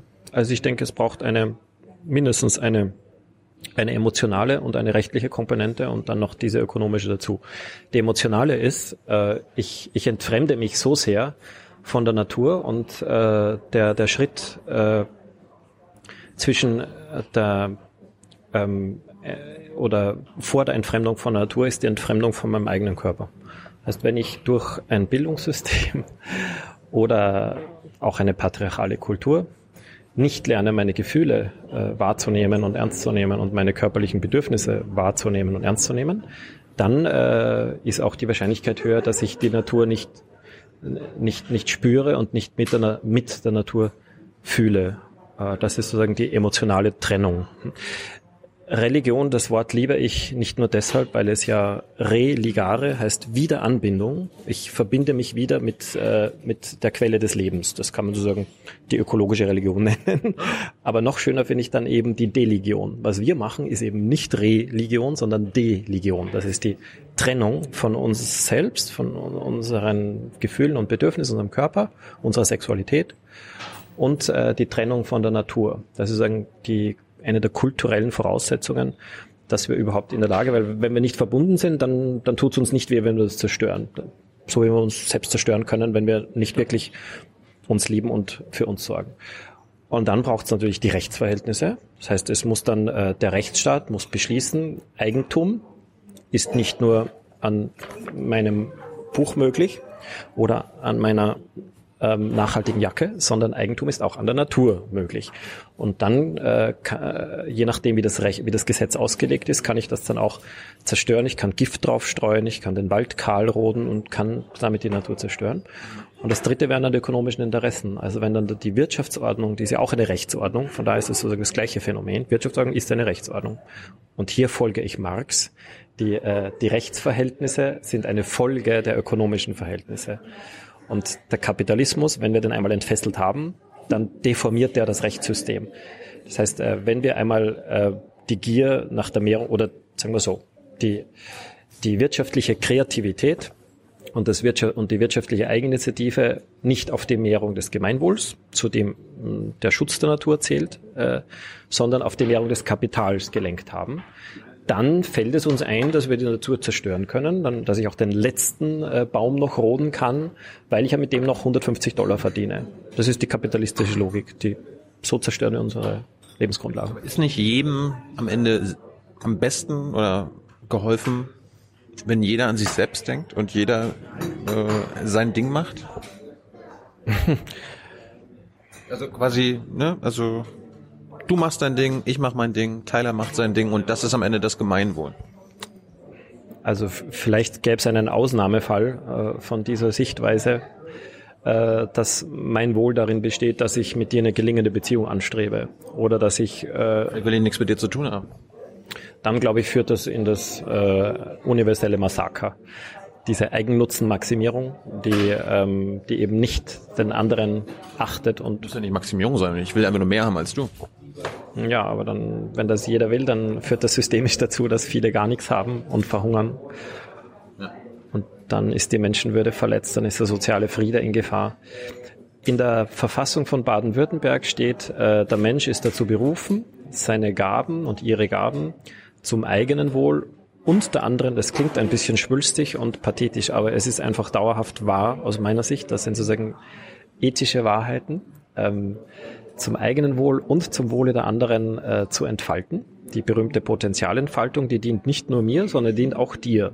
Und nur, nur wenn wir das äh, so handhaben, dass du auf dein Wohl achtest und auf meins und ich auf mein Wohl und auf deins achte, dann haben wir die Chance, dass wir hier friedlich und nachhaltig leben auf diesem Planeten. Wenn wir, wenn du nur auf dein Wohl achtest, ich nur auf meines, dann kommt es zu Krieg und Zerstörung. Das ist eine banale Weisheit.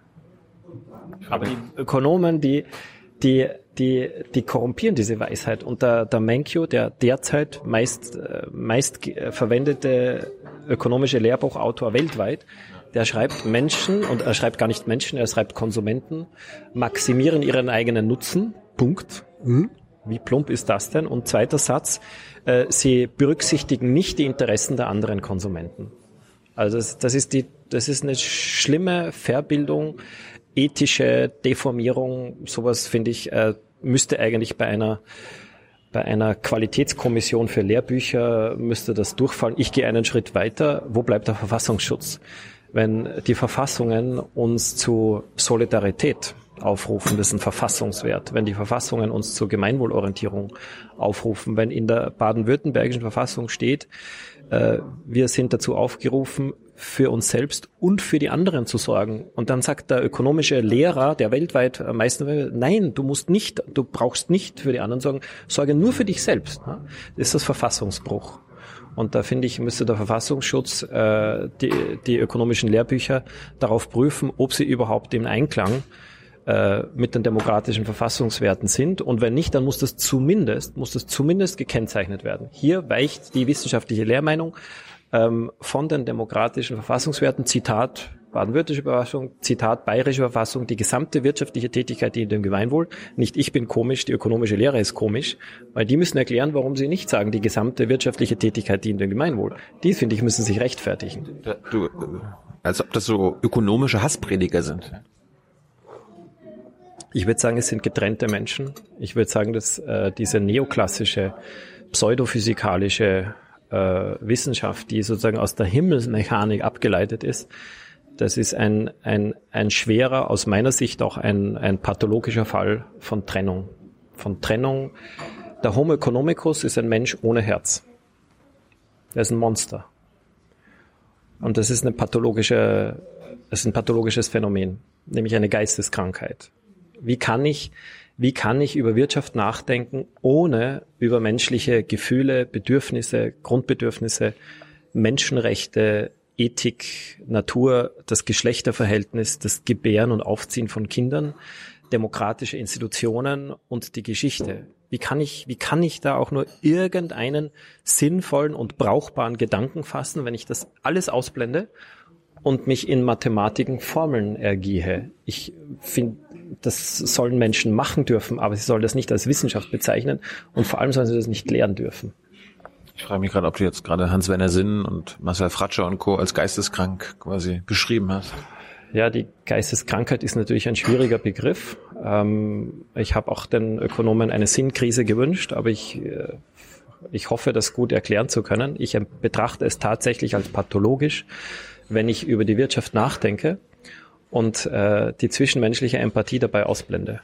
Und äh, die Ethik äh, sage, die gehört zur Philosophie. Die betrachten wir nicht, wir sind wertfrei. Ja. Und äh, die Natur, mh, mm, das ist eine Externalität. Das empfinde ich als krank. Und wenn ich, äh, wenn ich an, vorgeblich mit der Wirtschaft über die Befriedigung von menschlichen Bedürfnissen und primär Grundbedürfnissen vorgebe nachzudenken, und dann kommt die Produktion des Lebens äh, von der Schwangerschaft über das Gebären, zum Beispiel eine nicht-invasive Geburt, könnte ein Grundbedürfnis sein. Warum ist das so wesentlich und so relevant? Weil wenn ich Menschen frage, was ist der glücklichste Moment eures Lebens, ich mache das oft und gebe den Menschen eine halbe Minute Zeit, die Augen zu schließen. Fußballfinale 2014. Das kommt, wenn du ihnen keine Sekunde gibst und sie nicht die Augen schließen lässt, dann, dann kommt vielleicht auch der SUV oder ja. der Lottogewinn. Ja. Ja, das mache ich aber nicht. Ich lasse sie 30 Sekunden die Augen schließen. Mein Flug nach Sri Lanka, der Urlaub da schon. Genau, das sind Reflexe. Mhm. Das macht der da da, der Rechner. Ja. Aber wir sind nicht nur unser Rechner, wir haben eben auch ein Herz. Im Unterschied zum Hypogonomagus. Und das Herz äh, kann man ähm, anhören, wenn man 30 Sekunden die Augen schließt und in Verbindung geht. Und dann, ich kürze jetzt ab, dann ernte ich das ab, was die Menschen jetzt äh, ähm, was ihnen als Bild oder Erfahrung in einem Wort gekommen ist, nämlich glücklichste Erfahrung, Moment ihres Lebens. Und dann kommen, es kommen ähm, Erlebnisse von gelingenden Beziehungen mit mir selbst, mit Zwischenmenschen, Partnerschaft, Liebe, Hochzeit, Geburt. Geburt mit großem Abstand, am allerhäufigsten Männer und Frauen. Es ist mit Abstand der glücklichste Moment des Lebens. Die eigene Geburt. Nein, von der. Tochter, dem Sohn oder den Zwillingen oder Drillingen. Ähm, ja, aber die Ökonomen betrachten die Geburt überhaupt nicht. Und hier wird aber sozusagen das, das, das, das Fundamentalste aller menschlichen Grundbedürfnissen äh, befriedigt. Durch das, da ist Humankapital entstanden, Christian. Ja, aber das kommt in dieser Form nicht vor. Der ganze Haushalt mit der Produktion von Leben, der ist nicht Teil der Markt, äh, der Marktwirtschaft.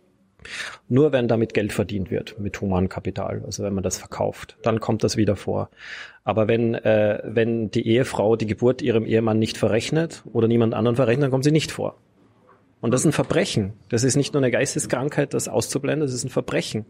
Weil das, das zerstört äh, den Zusammenhang des Lebens des Heiligen. Und wenn eine Wissenschaft hier diesen Zusammenhang trennt, das ist Gewalt. Das ist Gewalt. Und darum finde ich, darf, äh, darf eine Wirtschaftswissenschaft, die sich, die, sich, die sich vorgeblich mit menschlichen Bedürfnissen befasst und das so wesentliche Bereiche abtrennt, abspaltet, die darf sich nicht Ökonomie nennen, die darf sich nicht Wirtschaftswissenschaft nennen, die, die soll sich Kapitalismusforschung nennen müssen. Ja.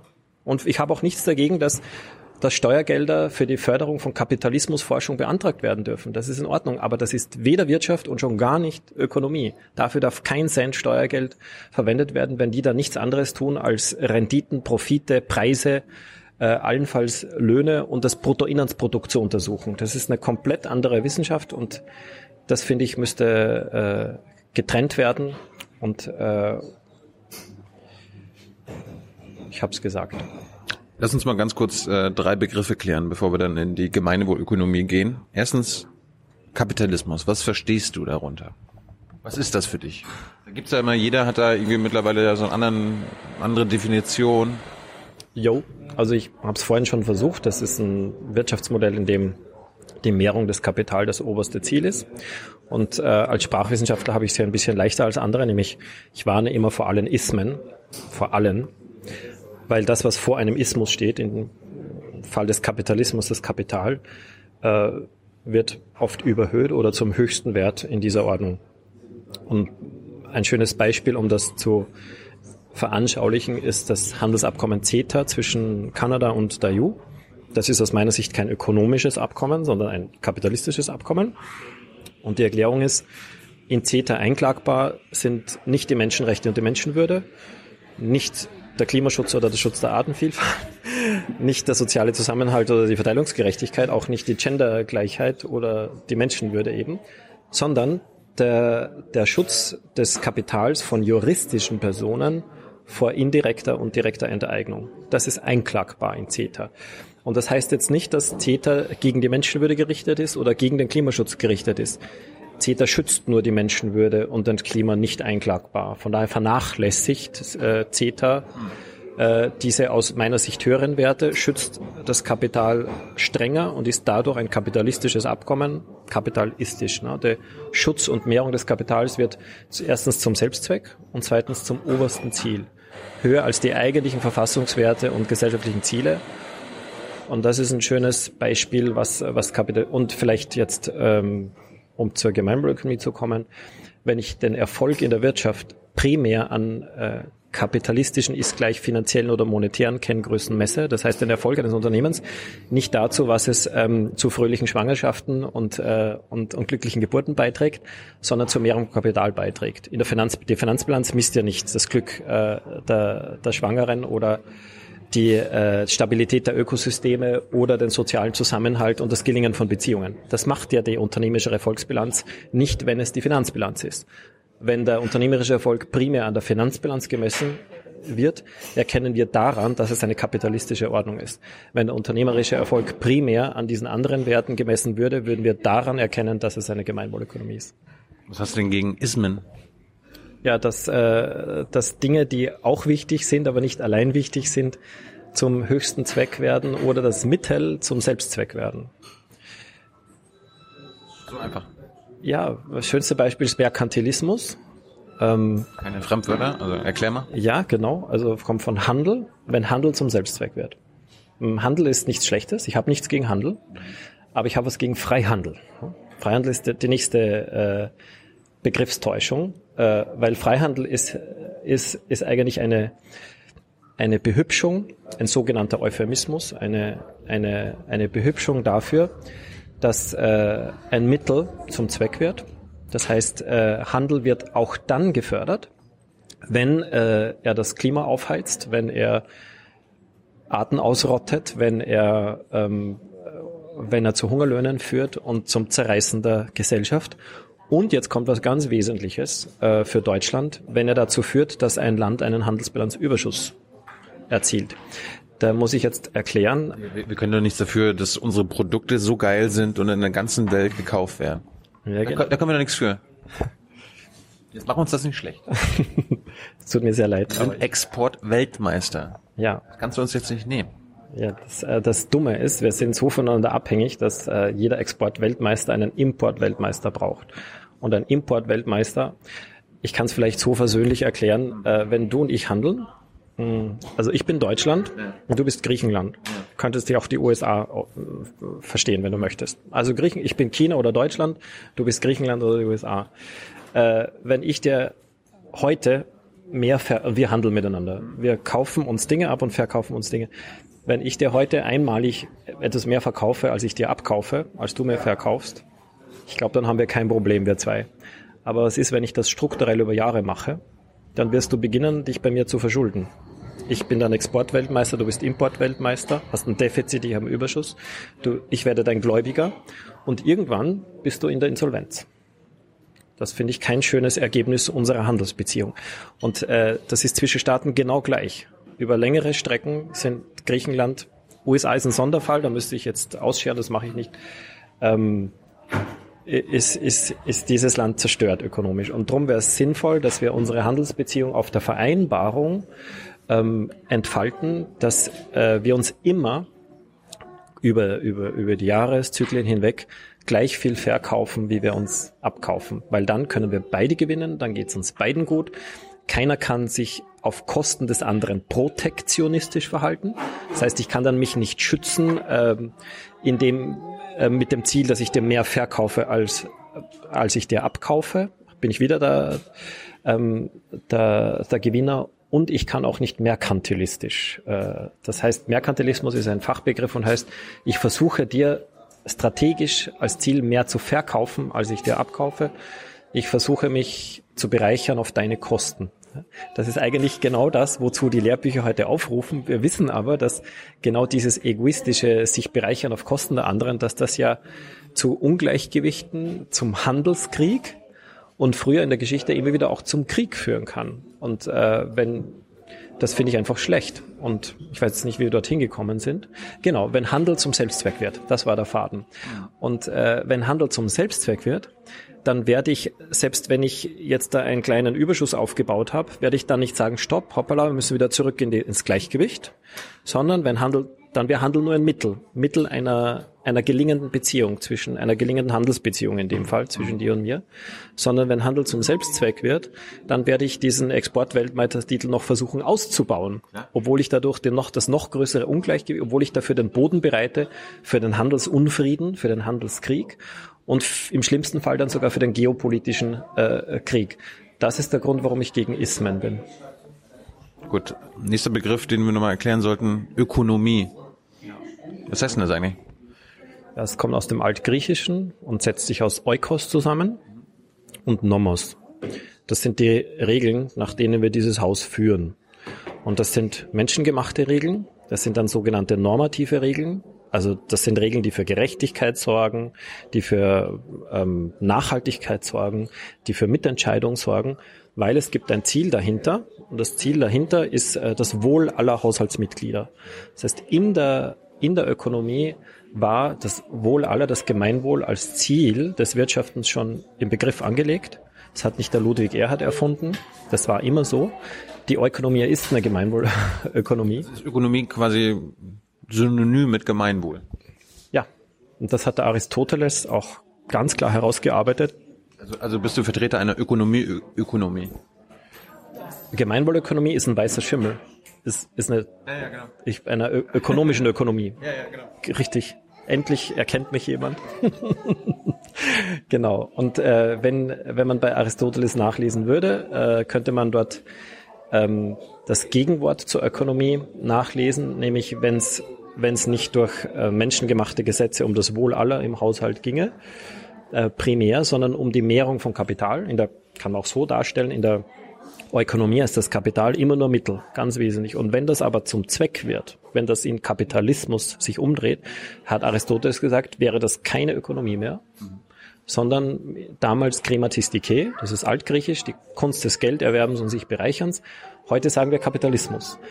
Und das ist ein unglaublich luzides und wertvolles Erbe von Aristoteles, dass Kapitalismus das Gegenteil von Ökonomie und dass Ökonomie eigentlich immer schon Gemeinwohlökonomie ist. Von daher bin ich nichts anderes als ein echter Ökonom, der diesen Titel verdient, während hingegen die, die auf den Universitäten über Renditen, Profite und das Bruttoinlandsprodukt nachdenken und das in der Lehre verbreiten, das sind gar keine Ökonomen, das sind Krematisten.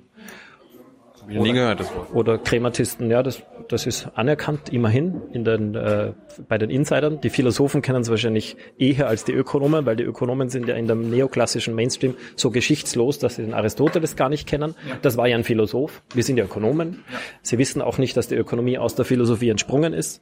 Der Urvater der Wirtschaftswissenschaft ist der Adam Smith und der Adam Smith war auch kein Ökonom, der war auch Philosoph, wie der Aristoteles. Der war sogar Moralphilosoph, noch schlimmer. Hm. Und das, finde ich, ist eine der, der schlimmsten Delegionen, Abtrennungen, dass die Wirtschaftswissenschaft vergessen hat. Ich glaube nicht, dass sie es vergessen hat. Sie hat bewusst verdrängt, dass sie direkt aus der Ethik entsprungen ist. Und äh, was dann das wäre sozusagen noch nachgereicht, eine dritte Erklärung, warum diese neoklassische Wirtschaftsschule so dominant geworden ist. Es gibt noch einen technischen Grund, neben den neben dem Grund der Legitimation von Macht und der Pfadabhängigkeit, dass sich das selbst reproduziert, dieses patriarchale äh, Gesellschaftssystem mit 87 Prozent männlichen Professoren. Äh, der dritte Grund ist, dass äh, ein Teil dieser männlichen Wissenschaftler ähm, gesagt hat, wissenschaftliches Arbeiten können wir nur mit äh, quantifizierbaren Zahlen machen. Das heißt, wir, wir klammern alles, was jetzt nicht quantifizierbar ist, alles, was nicht äh, in Zahlen messbar ist, äh, dass die Ethik und die Politik und auch die Umwelt und diese Externalitäten, das, das klammern wir alles aus und wir, wir beschränken uns auf das, was in Geldwerten messbar ist. Und das ist unsere Wissenschaft. Das ist ja, dem kann man folgen. Nur ist das halt gleichzeitig eine radikale Verarmung und ich würde sagen eine Verstümmelung. Weil wenn ich nur noch auf die Preise und die Löhne und die Renditen und die Profite und dann als Ergebnis auf das Bruttoinlandsprodukt achte, dann kann ich da überhaupt keine Aussage mehr darüber treffen, ob wir das Leben äh, erhalten oder zerstören, ob wir glücklich sind oder ob wir uns unglücklich machen, ob wir Sinn erfahren oder ob wir uns eigentlich in ein vollkommen sinnloses, geisteskrankes System hineinbegeben. Wie bist du denn auf die Gemeinwohlökonomie gekommen? Also wie, wie, wie hat sich das entwickelt? War das so, bist dann einen Morgen aufgewacht, hast du quasi einen Workshop gemacht mit Freunden? Wie, wie, wie ist das entstanden? Genau. Klingen ging eine Glühbirne auf. Genau. Das war der allerletzte Schritt.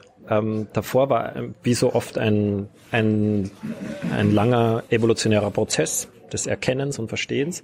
Ich habe mal so ein Buch geschrieben, 50 Vorschläge für eine gerechtere Welt. Habe gedacht, jetzt werden alle sagen, das geht ja nicht und das ist technisch nicht machbar. Dann war die Kritik daran eine ganz andere, nämlich, ja, aber ist das dann auch effizient und sind wir dann noch wettbewerbsfähig und wie wirkt sich das auf das Wirtschaftswachstum aus und ist das nicht leistungsfeindlich? Und ich, was sind das für, für Werte, die hier argumentiert werden? Die schon genannten. Effizienz, Wettbewerbsfähigkeit, Leistung, ähm, Gewinn, ähm, Wachstum, Konkurrenz. Das sind doch keine, und das, das war genau die Quelle von der, das sind doch keine Werte. Ich meine, natürlich können, können das meine, meine bevorzugten Werte sein, aber es sind eigentlich nicht die Verfassungswerte, die ich kenne.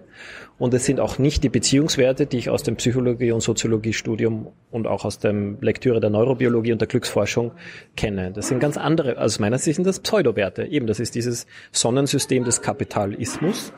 Und da wollte ich genauer hinschauen, was sind, was sind die leitenden Werte und Ziele und auch die, die Mittel oder Nebeneffekte des, der gegenwärtigen Wirtschaftsordnung. Und dann habe ich sozusagen dieses Wertesystem offengelegt, dieses Werteskelett offengelegt und habe das dann als das Wertesystem des Kapitalismus getauft und habe dann die neuen Werte für die Wirtschaft geschrieben. Und die neuen Werte für die Wirtschaft sind eigentlich unsere, unsere bewährten Verfassungswerte und Beziehungswerte und die sollten leitend werden. Und ähm, auf dem Weg ist mir dann als, als Effekt aufgefallen, was das dann zur Folge hat, wenn wir von der vom kapitalistischen ins gemeinwohlorientierte Wertesystem ändern, dann müssen wir diese pervertierte Relation, dass die Mehrung vom Kapital Zweck ist. Weil wenn die Mehrung vom Kapital Zweck ist, dann müssen wir immer effizienter werden, dann müssen wir immer produktiver werden, dann müssen wir weiter Wachstum, dann müssen wir wettbewerbsfähig sein, dann müssen wir gegen, ja. Und wenn man das aber verkehrt, wenn sozusagen das Kapital, so wie der Kredit oder der Handel oder jede juristische Person, nur ein Mittel ist, um diesem obersten Zweck des Gemeinwohls, der die Menschenwürde und die Nachhaltigkeit einschließt, dient, äh, dann äh, ändert sich alles, ändert sich das gesamte System. Und das war aber dann sozusagen eine, eine schrittweise äh, Erkenntnis. Und so ist dann aus diesem, aus diesem Zwischenschritt der neuen Werte für die Wirtschaft, ist dann am Ende des Prozesses, oh, it's, it's the Gemeinwohl stupid. Ja. Es geht eigentlich, und vor, vor, vor zwölf Jahren oder so, wie mir das gekommen ist, war Gemeinwohl mehr oder weniger ein vergessener Begriff. Und mein Verlag hat, hat sich nahezu geweigert, äh, dem Buch diesen Titel zu geben, weil das klingt verstaubt und kein Mensch redet noch über das Gemeinwohl, das versteht man gar nicht. Und mir war aber klar, weil ich das einen so lange Reise hinter mir hatte, um zu diesem Begriff wiederzukommen, der ja übrigens eine tausendjährige Tradition hat, in allen Kulturen vorkommt und eine super solide Fundierung in, in, im, ähm, im Verfassungsrecht hat, im Staatsrecht hat. Also der ist total verankert im Unterschied zur Nachhaltigkeit oder zum Wellbeing äh, zum Beispiel. Darum habe ich da festgehalten, nee, wir, wir gehen dieses Risiko ein, das Buch muss Gemeinwohlökonomie heißen. Und siehe da, es ist äh, mit, mit ganz großem Abstand das äh, meist, meist gelesene Buch. ist in zwölf Sprachen erschienen, hunderttausendmal verkauft. Also ich, in dem Fall hat hat, hat, hat mein Instinkt recht behalten. Wenn das alles so logisch ist und äh, auch instinktiv Sinn macht, warum ist denn davor niemand drauf gekommen? Woher, woher wissen wir denn jetzt, dass du jetzt kein Quacksalber bist und hast du das irgendwie aus den Fingern gezogen? Ja, also von mir. Das ist so naheliegend, eigentlich hätte doch schon Marx dann drauf kommen können oder äh, Adam Smith oder Milton Friedman. Ja, eigentlich müssten es die Ökonomen von den Universitäten lehren. Ja. Also eigentlich bin ich ja da mein Quereinsteiger, aber weil die sich so verrannt haben in ihrem Ausloch und alles andere ausgeblendet haben. In Frankreich haben sich die äh, revoltierenden Studierenden haben sich die postautistischen Ökonomen genannt, weil, weil die sozusagen über, über diesen Tellerrand hinausblicken und wieder das Ganze erkennen. Muss man das, kann man das nur von außen reformieren? Und ich bin einfach nur jemand, der viele, viele Facetten zu einer Musik zusammensetzt, aber das Gemeinwohl als, als Leitwert des Wirtschaften anzusehen, das kommt nicht von mir. Es gibt eine lange Ahnenreihe, wenn du so möchtest, in, des, äh, in, der, in der Ideengeschichte. Das waren halt alles Philosophen, ja? weil die, weil die die, die klassischen, die ersten Wirtschaftswissenschaftler, das waren die klassischen Wirtschaftswissenschaftler seit Adam Smith, das muss, das, das weiß ja kaum jemand, die ersten Lehrstühle für Economics, die entstanden im 20. Jahrhundert bis Ende des 19. Jahrhunderts gab es keine Economics. Die ist sozusagen als Begriff erst in der zweiten Hälfte des 19. Jahrhunderts entstanden. Und, äh, und die Lehrstühle im 20. Jahrhundert, auch in Großbritannien und den USA. Und davor war das Nachdenken über Wirtschaft immer Teil der Ethik und der Philosophie. Und die Philosophen, die eben auch, aber nicht nur dem, die waren viel ganzheitlicher in ihrem Denken, über Wirtschaft nachgedacht haben. Die haben alle immer klargestellt, Aristoteles, Thomas von Aquin, Adam Smith, um hier so 500 Jahre oder 1000 Jahre Sprünge zu machen, äh, dass, der, dass der Leitwert des Wirtschaftens ist das Gemeinwohl. Ähm, ich kann mich jetzt an ein sehr lustiges äh, Zitat aus einem, einem äh, italienischen Philosophen aus dem 17. Jahrhundert, die hatten erstens damals den Begriff des öffentlichen Glücks na, für Gemeinwohl. Das öffentliche Glück finde ich einen geilen Begriff. Ich bin sehr gerne dazu da, dem öffentlichen Glück zu dienen. Nur zu, zu zeigen, was es da gab. Und der hat dann ähm, gesagt, der Handel muss sich an sieben Regeln halten. Ja? Du musst den richtigen Platz finden für den äh, Handel. Du musst die richtige, den richtigen Ort finden für den Handel. Du musst die innerliche Reinigung vornehmen vor dem Handel. Du musst dieses und jenes berücksichtigen. Und dann sagt er, ja, und siebtens lehrt uns Grotius, auch irgendeiner von diesen Denkern, der Handel soll dem Gemeinwohl dienen. Und das sind dann ähm, Entdeckungen, dass ich hier sozusagen weder ein Exot noch ein Pionier bin, sondern das haben alle immer gesagt. Den Gemeinwohlbegriff gibt's in allen Kulturen. Äh, der heißt halt vielleicht Buen Vivir in Lateinamerika und vielleicht Ubuntu in Teilen Afrikas und National Happiness im Bhutan. Aber den kulturellen Leitwert des Gemeinwohls, der natürlich auch für das Wirtschaften gilt, das ist das Befreiende. In anderen gesellschaftlichen Bereichen äh, ist das Gelingen von Beziehungen, die Bewahrung des Friedens, der Respekt, die Menschenrechte, das gilt ja da als liberal das ist ja da relativ unumstritten. Nur in der Wirtschaft, da sollen wir jetzt plötzlich völlig konträr verhalten. Da dürfen wir plötzlich den Egoismus ausleben, da dürfen wir maßlos sein, da dürfen wir das unbegrenzte Wachstum in einer begrenzten Welt. Also das ist ja eine völlig verrückte äh, Wertewelt und die gibt es erst seit 1870 mit der Entstehung der Neoklassik.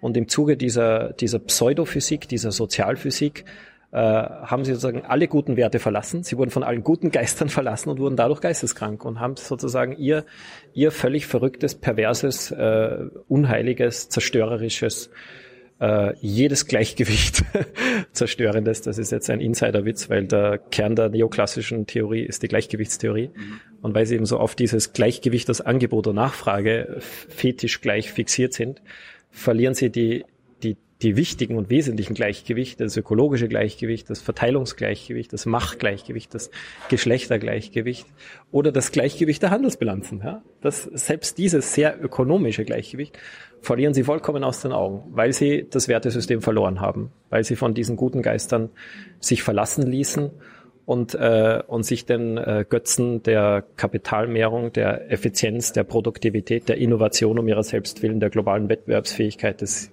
jeder gegen jedens und des immerwährenden Wirtschaftswachstums hingegeben haben. Aber ist Wettbewerb, also jeder gegen jeden, Konkurrenz, ist das nicht was Menschliches? Also wir müssen uns ja nicht immer gleichzeitig immer umbringen und ich, also ich will mich aber nur besser fühlen, wenn ich weiß, dass ich mehr habe als du. Ist das nicht menschlich? Es ist eine Möglichkeit, du, du kannst mich auch umbringen, das ist auch menschlich. Die Frage, dann werde ich bestraft. Ja, weil wir das so entschieden haben. Aber warum haben wir das entschieden, dass Morden schlecht ist? Steht in der Bibel. Ja, weil wir, weil wir Werte schützen. Wir schützen den, den, den Wert äh, jedes Menschen, also die Würde jedes Menschen, das Recht auf Leben wird geschützt. Haben wir eine Regel eingefahren. Und die Frage ist, warum machen wir das beim Wettbewerb nicht? Ja, wir, wir sehen das so. Ähm, wenn du ich mache es in, in, der Ich-Form ist leichter. Ne? Wenn, äh, wenn ich äh, mich besser fühlen möchte, weil ich besser bin als du, dann geht das. Ne? Und das gibt's auch. Nur das ist sogenannter pathologischer Narzissmus. Wenn ich mein Selbstwertgefühl nicht äh, daraus nähere, dass ich mich selbst erkenne, dass ich mein Potenzial entfalte, meine Gaben, Verfassung Baden-Württembergs, zum äh, allgemeinen Wohle entfalte und was Sinnvolles zum, zur Gemeinschaft beitrage. Ne? Daraus äh, nähert sich intrinsisch, also von innen heraus, der Selbstwert. Das wird psychologisch, ich rekurriere jetzt auf die psychologische Wissenschaft und bin kein Moralapostel, wird als äh, gesund angesehen. Und wenn ich aber mein Selbstwertgefühl daraus nähere, dass ich besser bin als du, ah, ich bin schneller, stärker, habe den längeren Penis, was weiß ich, dann äh, funktioniert das erstens fragiler, weil ich lebe dann gleichzeitig in der Angst, dass das morgen sich umkehrt. Das heißt, ich habe ein fragileres Selbstwertgefühl. Genau. Und zweitens ziehe ich deinen Neid auf mich. Und dein Neid nagt auch an meinem Selbstwertgefühl. Das ist psychologisch alles erwiesen. Das heißt, es ist einfach nur kontraproduktiv, dass ich versuche. Mein Neid macht dich nicht glücklicher.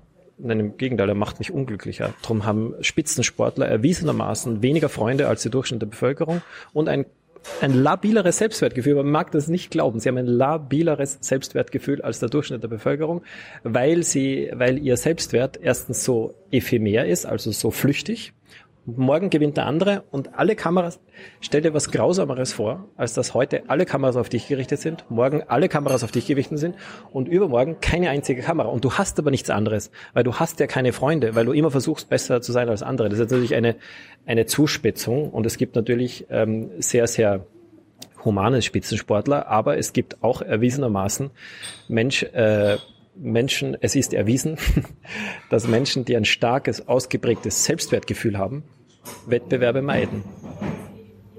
Ich bin ein Beispiel davon. Ich würde jetzt nicht unbedingt behaupten, dass, behaupten, dass ich ein starkes Aus, aber ich, ich habe aus der eigenen Geschichte die Erfahrung, dass ich, Wett, äh, dass ich einen Wettbewerb gemieden habe.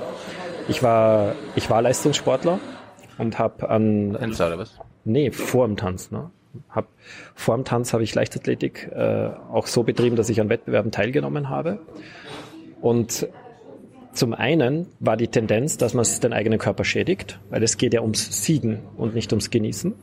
Das heißt, ich habe dann so trainiert, dass die Verletzungsgefahr gestiegen ist und alle haben sich auch sonst verletzt.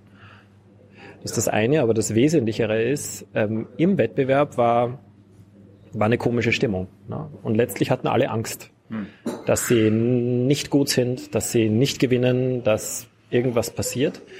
Und nach den Wettbewerben habe ich reflektiert, wie geil war das jetzt eigentlich? Und meine Erkenntnis war, das ist eigentlich scheiße. Und ich möchte aber beim Bewegen, das Bewegen ist, ist mir wichtig und heilig, möchte ich Spaß haben. Und bin ich jetzt, ich kürze ab, bin ich dann äh, letztlich über dieses Nachspüren, was tut mir wirklich gut, bin ich dann bei einer nicht kompetitiven Bewegungsform gelandet. Das ist der, der Versuch mal in einer Kontaktimprovisation gegen jemanden zu tanzen. Viel Spaß dabei. Ja. Mir ist gerade so ein kleines Licht aufgegangen. Ich war auch mal mit einer Sportlerin zusammen. Habe mich immer gefragt, warum das am Ende nicht geklappt hat. Jetzt, also eine Profisportlerin. Also das ist jetzt kein Naturgesetz, dass das ja, in jedem Einzelfall so sein muss, aber es ist ein Trend, der wissenschaftlich untermauert ist. So jetzt, wenn du, wenn du jetzt in einer Minute das Konzept der Gemeinwohlökonomie erklären müsstest, damit quasi Oma Erna und äh, Studentin Erna, die jetzt gerade zuguckt, sich sagt, das kann ich jetzt auch meinem Kumpel erklären. Mhm. Wie, wie, wie machst du das? Und danach reden wir mal konkreter drüber. Also Vorbemerkung, wir schauen nicht nur auf Märkte, sondern wir schauen auch auf Gemeingüter, auch auf öffentliche Güter und auch auf das, was in Haushalten und Nachbarschaften passiert. Gemeingüter sind was? Etwas, was uns gemeinsam gehört und gemeinsam nützen. Die Natur. Das kann die Natur sein, das kann äh, das Internet sein, das kann ähm, das kann eine Software sein, die wir gemeinsam nutzen, oder es kann eine, eine Werkstatt sein, die von vielen gemeinsam genutzt wird. Ähm, das heißt, Wirtschaften ist nicht nur Märkte. Gleichwohl befasst sich die Gemeinwohlökonomie mit, mit Märkten, weil dort die größte Schädigung ausgeht und deshalb dort der größte Reformbedarf ist aus unserer Sicht. Und die Gemeinwohlökonomie ist ein Verständnis der Marktwirtschaft, dass die Marktwirtschaft äh, dem Gemeinwohl dient. Und das bedeutet, dass ähm, Unternehmen primär eine Gemeinwohlbilanz erstellen und je mehr sie zum Gemeinwohl beitragen, desto leichter leben sie. Dadurch haben sie äh, statt wie heute einen, einen Kostennachteil und Wettbewerbsnachteil, weil je mehr Rücksichten sie nehmen, desto teurer wird das alles und haben sie einen Nachteil gegenüber denen, die dampen und den anderen ein Bein stellen und Trittbrett fahren und, äh, und die anderen ausnützen. Die haben einen Wettbewerbsvorteil und das wollen wir umkehren, indem äh, je besser das Gemeinwohlbilanzergebnis, desto weniger Steuern, desto äh, desto eher kriege ich einen öffentlichen Auftrag, ich, ich handle freier und ich kriege günstigere Finanzierung von der Bank und von der Börse zum Beispiel. Und das Gleiche machen wir dann eben auch auf der Ebene der Investitionen. Das heißt, Investitionen dürfen nur dann getätigt werden und finanziert werden über die Finanzmärkte, wenn sie zuerst eine Gemeinwohlprüfung bestanden haben. Und die Gemeinwohlprüfung stellt sicher, dass keiner unserer Grundwerte beschädigt wird, von der Menschenwürde bis äh, zur, zur Nachhaltigkeit, und keins unserer Gemeingüter ähm, enteignet wird auch eine, ein hoher sozialer Zusammenhalt, dass das Vertrauen in der Gesellschaft so hoch ist, dass ich auf der Straße völlig sicher bin und auch als Frau alleine ähm, äh, zu jeder Uhrzeit nach Hause gehen kann. Das ist ein hohes Gemeingut. Das ist nämlich Sicherheit im öffentlichen Raum durch hohes Vertrauen. Das sind Gemeingüter, die durch durch die Wirtschaft, die kapitalistische Wirtschaftsweise enteignet werden können. Und die Gemeinwohlprüfung stellt sicher, dass sich nur solche wirtschaftliche Tätigkeiten entfalten, dürfen, die diese Gemeingüter nicht enteignen. Und je, je mehr sie zum Aufbau des Gemeinwohls beitragen, von der Bodenfruchtbarkeit bis zum Vertrauen im öffentlichen Raum, desto günstiger sind die Kreditkonditionen. Dann dreht sich das um. Und an, an der obersten Stelle, das ist eigentlich der Beginn von dem Ganzen, ähm, entwickeln wir demokratisch ein Gemeinwohlprodukt, damit wir überhaupt wissen, wohin die Reise gehen soll. Weil das Bruttoinlandsprodukt, das ist ja wieder so ein monetäres Zahlenaggregat und das kann auch wachsen, wenn wir einen Krieg anfangen und, und den letzten Baum roden. Dann hüpft das BIP nochmal ein allerletztes Mal in die Höhe, bevor, dann, bevor es dann ins, äh, ins Nirvana kollabiert. Und das Gemeinwohlprodukt ähm, würden wir so komponieren, dass die Menschen zunächst in jeder Stadt, in jeder Region ähm, gemeinsam darüber sprechen, was das Allerwichtigste und Wesentlichste im Leben ist. Und da kommen denkst du, ja. Äh, wenn man sie sozusagen ähm, nach ihrem Reflex fragt, würden wahrscheinlich einige das sagen. Wenn man sie aber da in einen mehrmonatigen ähm, tiefen Schürfprozess hineinzieht, dann wissen wir aus allen Erfahrungen, dass sie dann draufkommen, dass das äh, Allerwesentlichste die Befriedigung von Grundbedürfnissen ist und äh, das heißt, es wird um die Befriedigung von Grundbedürfnissen gehen, von ähm, natürlich von möglichst äh, gesunder Ernährung und äh, und und auch gutem Wohnen bis hin ähm, zu zu ausreichend Zärtlichkeit, Berührung und äh, äh, und gelingenden Beziehungen auf auf jeder Ebene. Und ähm, und die, und die Grundwerte. Und die Grundwerte sind ja wiederum da von politischer Beteiligung über den, äh, die, die Grundrechte und die Menschenrechte ähm, bis hin zur, zur ökologischen Nachhaltigkeit, zum Schutz der Ökosysteme. Die sind ja wiederum dazu da, um, um unsere Grundbedürfnisse zu schützen. Die Grundwerte und die Grundbedürfnisse hängen zusammen. Und wenn du nur 20 am Ende aus, wenn du am, am Ende nur 20 auswählen darfst, ja, wir würden das auf, das ist ein Vorschlag, das wäre dann der die 20 Facetten des Gemeinwohldiamanten, dann musst du dich auf das Wesentlichste fokussieren und dann wird weder Geld noch SUV noch Autofahren noch Flugreisen, das, äh, das mag alles genannt werden am Beginn, aber es wird unter Garantie, unter 100% Garantie nicht unter, unter den letzten 20 übrig bleiben.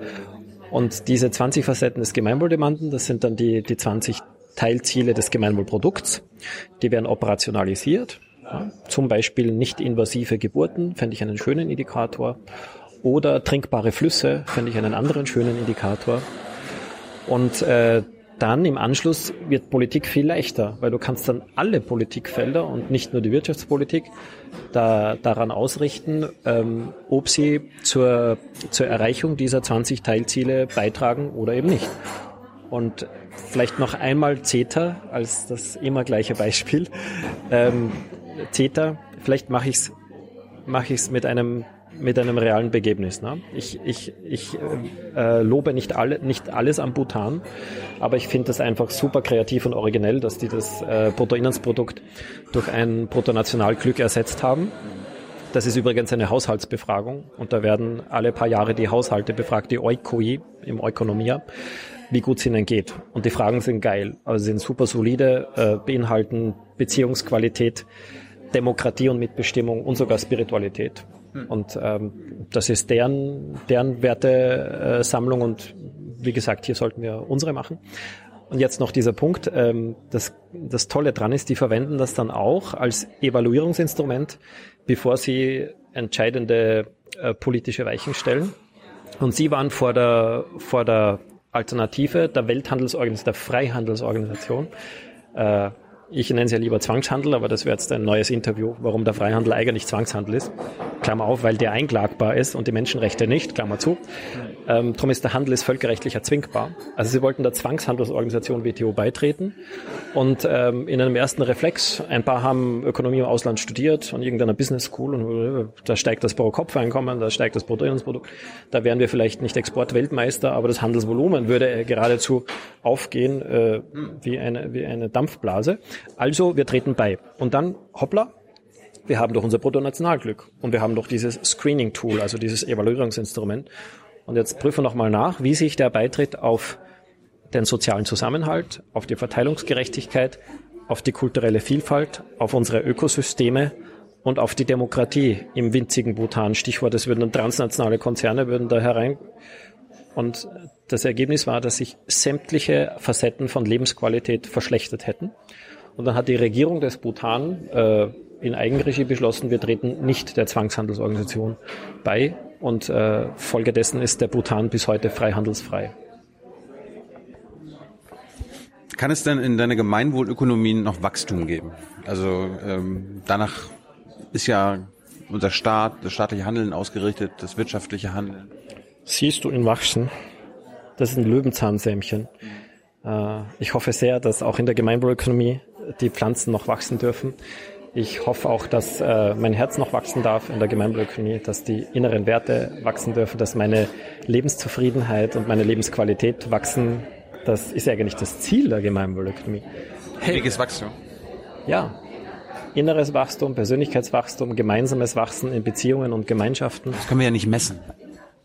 Doch, wir können da Indikatoren, äh, zum Beispiel wie zufrieden sind die Menschen mit der Demokratie oder wie hoch ist deine subjektive Lebenszufriedenheit, wie gut schläfst du. Man kann immer noch besser schlafen und es gibt da kein zu viel. An, ähm, an, an der Unmöglichkeit des zu viels erkennst du die eigentlichen Werte. Von den Mitteln kann man zu viel haben. Die, die Schuhe sind ein Mittel, aber das ist nicht der Sinn des Lebens. Und wenn ich 10.000 Paar Schuhe habe, spätestens dann weiß ich, dass äh, noch ein Paar Schuhe mich nicht glücklicher macht, weil es ein Mittel ist, aber kein Ziel.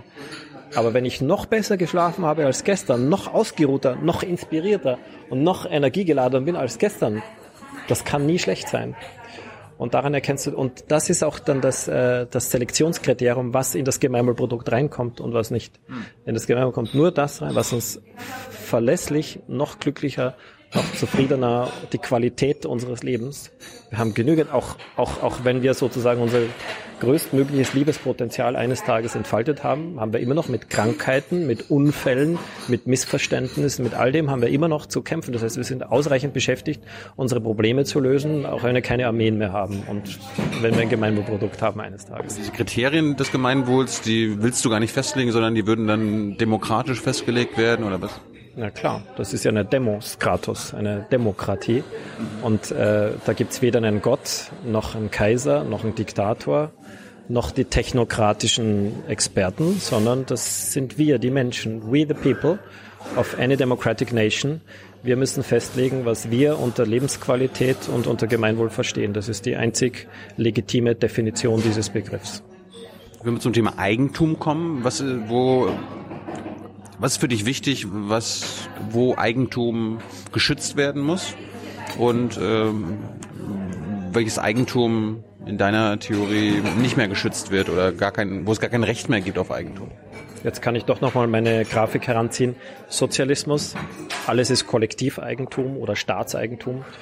äh, im schlimmsten Fall, also vielleicht eine pervertierte Form des Sozialismus, aber ich ähm, ziehe jetzt bewusst die pervertierte Form heran. Alles ist Staatseigentum oder Staatskommunismus und Kapitalismus, alles ist Privateigentum. Das sind Übertreibungen, das sind Exzesse, aber die heißen ja nicht, dass Staatseigentum per se was Schlechtes sei oder das Privateigentum per se was Schlechtes sei, weil äh, in diese entweder-oder schwarz-weiß manichäistische, dualistische Denkweise gerät man leicht, wenn man nicht im sowohl als auch, sondern entweder-oder denkt.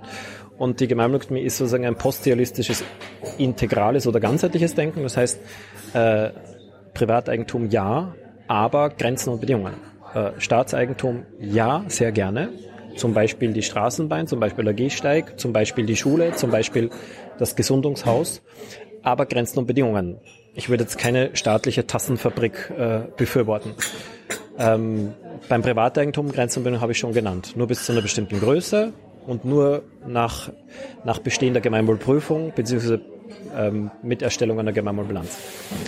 Kollektiveigentum, ja, für bestimmte Zwecke sind sowohl Genossenschaften absolut sinnvoll, ähm, das wäre kollektives Privateigentum. Wir haben in Österreich, nee, jetzt habe ich es nicht hier, das erste Gemeinwohlkonto geschaffen mit der Genossenschaft für Gemeinwohl.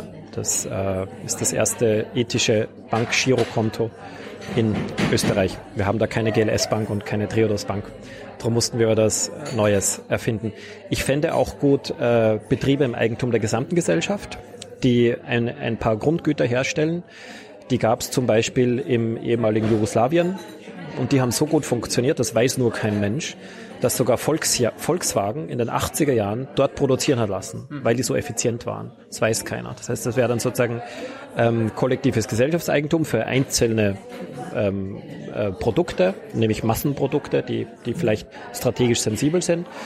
Dann würde ich, wie schon gesagt, äh, an Natur kein Eigentum zulassen, aber Nutzungsrechte. Und wenn GärtnerInnen und BäuerInnen unter Beweis stellen, dass sie die Natur pfleglich nutzen, das heißt, dass sie die Bodenfruchtbarkeit erhöhen und die Artenvielfalt erhöhen und, das, und, und die Flüsse in ihrer Umgebung wieder trinkbar sind, dann kriegen sie noch ein paar Hektar dazu. Das heißt, dann, dann erweitern sich ihre Nutzungsrechte und die können auch vererbt werden. Dann haben sie äh, auch die Erbschaftsprobleme und die Erbschaftsstreitigkeiten hätten sie da sogar weg. Das wird sich sogar einfacher darstellen für sie. Und dann gibt's aber so bestimmte ähm, äh, Teile der Natur, seien das Quellwassergebiete, Korallenriffe oder auch das Genom. Das würde ich, äh, das würde ich ähm, nicht nur nicht zum Eigentum zulassen, sondern auch vor, vor der Nutzung schützen. Das Genom jetzt nicht in jedem Fall, aber nur Beispiele, wo die Natur so sensibel ist, dass, äh, dass sie hier besser ganz in Ruhe gelassen werden sollte, würde ich eben auch solche, äh, solche Formen der des Nichteigentums und auch der Nichtnutzung des Nichteigentums in, das, in, dieses, in dieses ganzheitliche plurale, sein plurales Eigentumsspektrum aufnehmen. Und eine intelligente, gereifte Verfassung erkennt man daran, dass es zu jeder dieser Eigentumsformen in zwei Sätzen etwas sagt. Ich, äh, es, irgendwie gab es hier gerade eine Invasion von, von Schülern und Schülerinnen. Ja, die wollen was über die Gemeinwohlökonomie erfahren, glaube ich. Die, die spüren das energetisch, dass hier ein Zukunftsthema besprochen wird. Hoffen wir mal, dass sie schnell wieder abhauen. Äh, aber apropos Eigentum nochmal. Also du hättest kein Problem damit, wenn ich eine Wohnung besitzen würde. Aber was ist, wenn ich 10.000 Wohnungen besitzen möchte? Ja, ich habe ich glaube auch ein Buch geschrieben. Ich würde dir maximal eine dritte Wohnung zugestehen. Also eine Zweitwohnung, ja, entspannt. Eine dritte Wohnung von mir aus habe ich auch keinen ganz schweren Widerstand. Aber bei der vierten. Ich will, ich will jetzt 10.000 haben.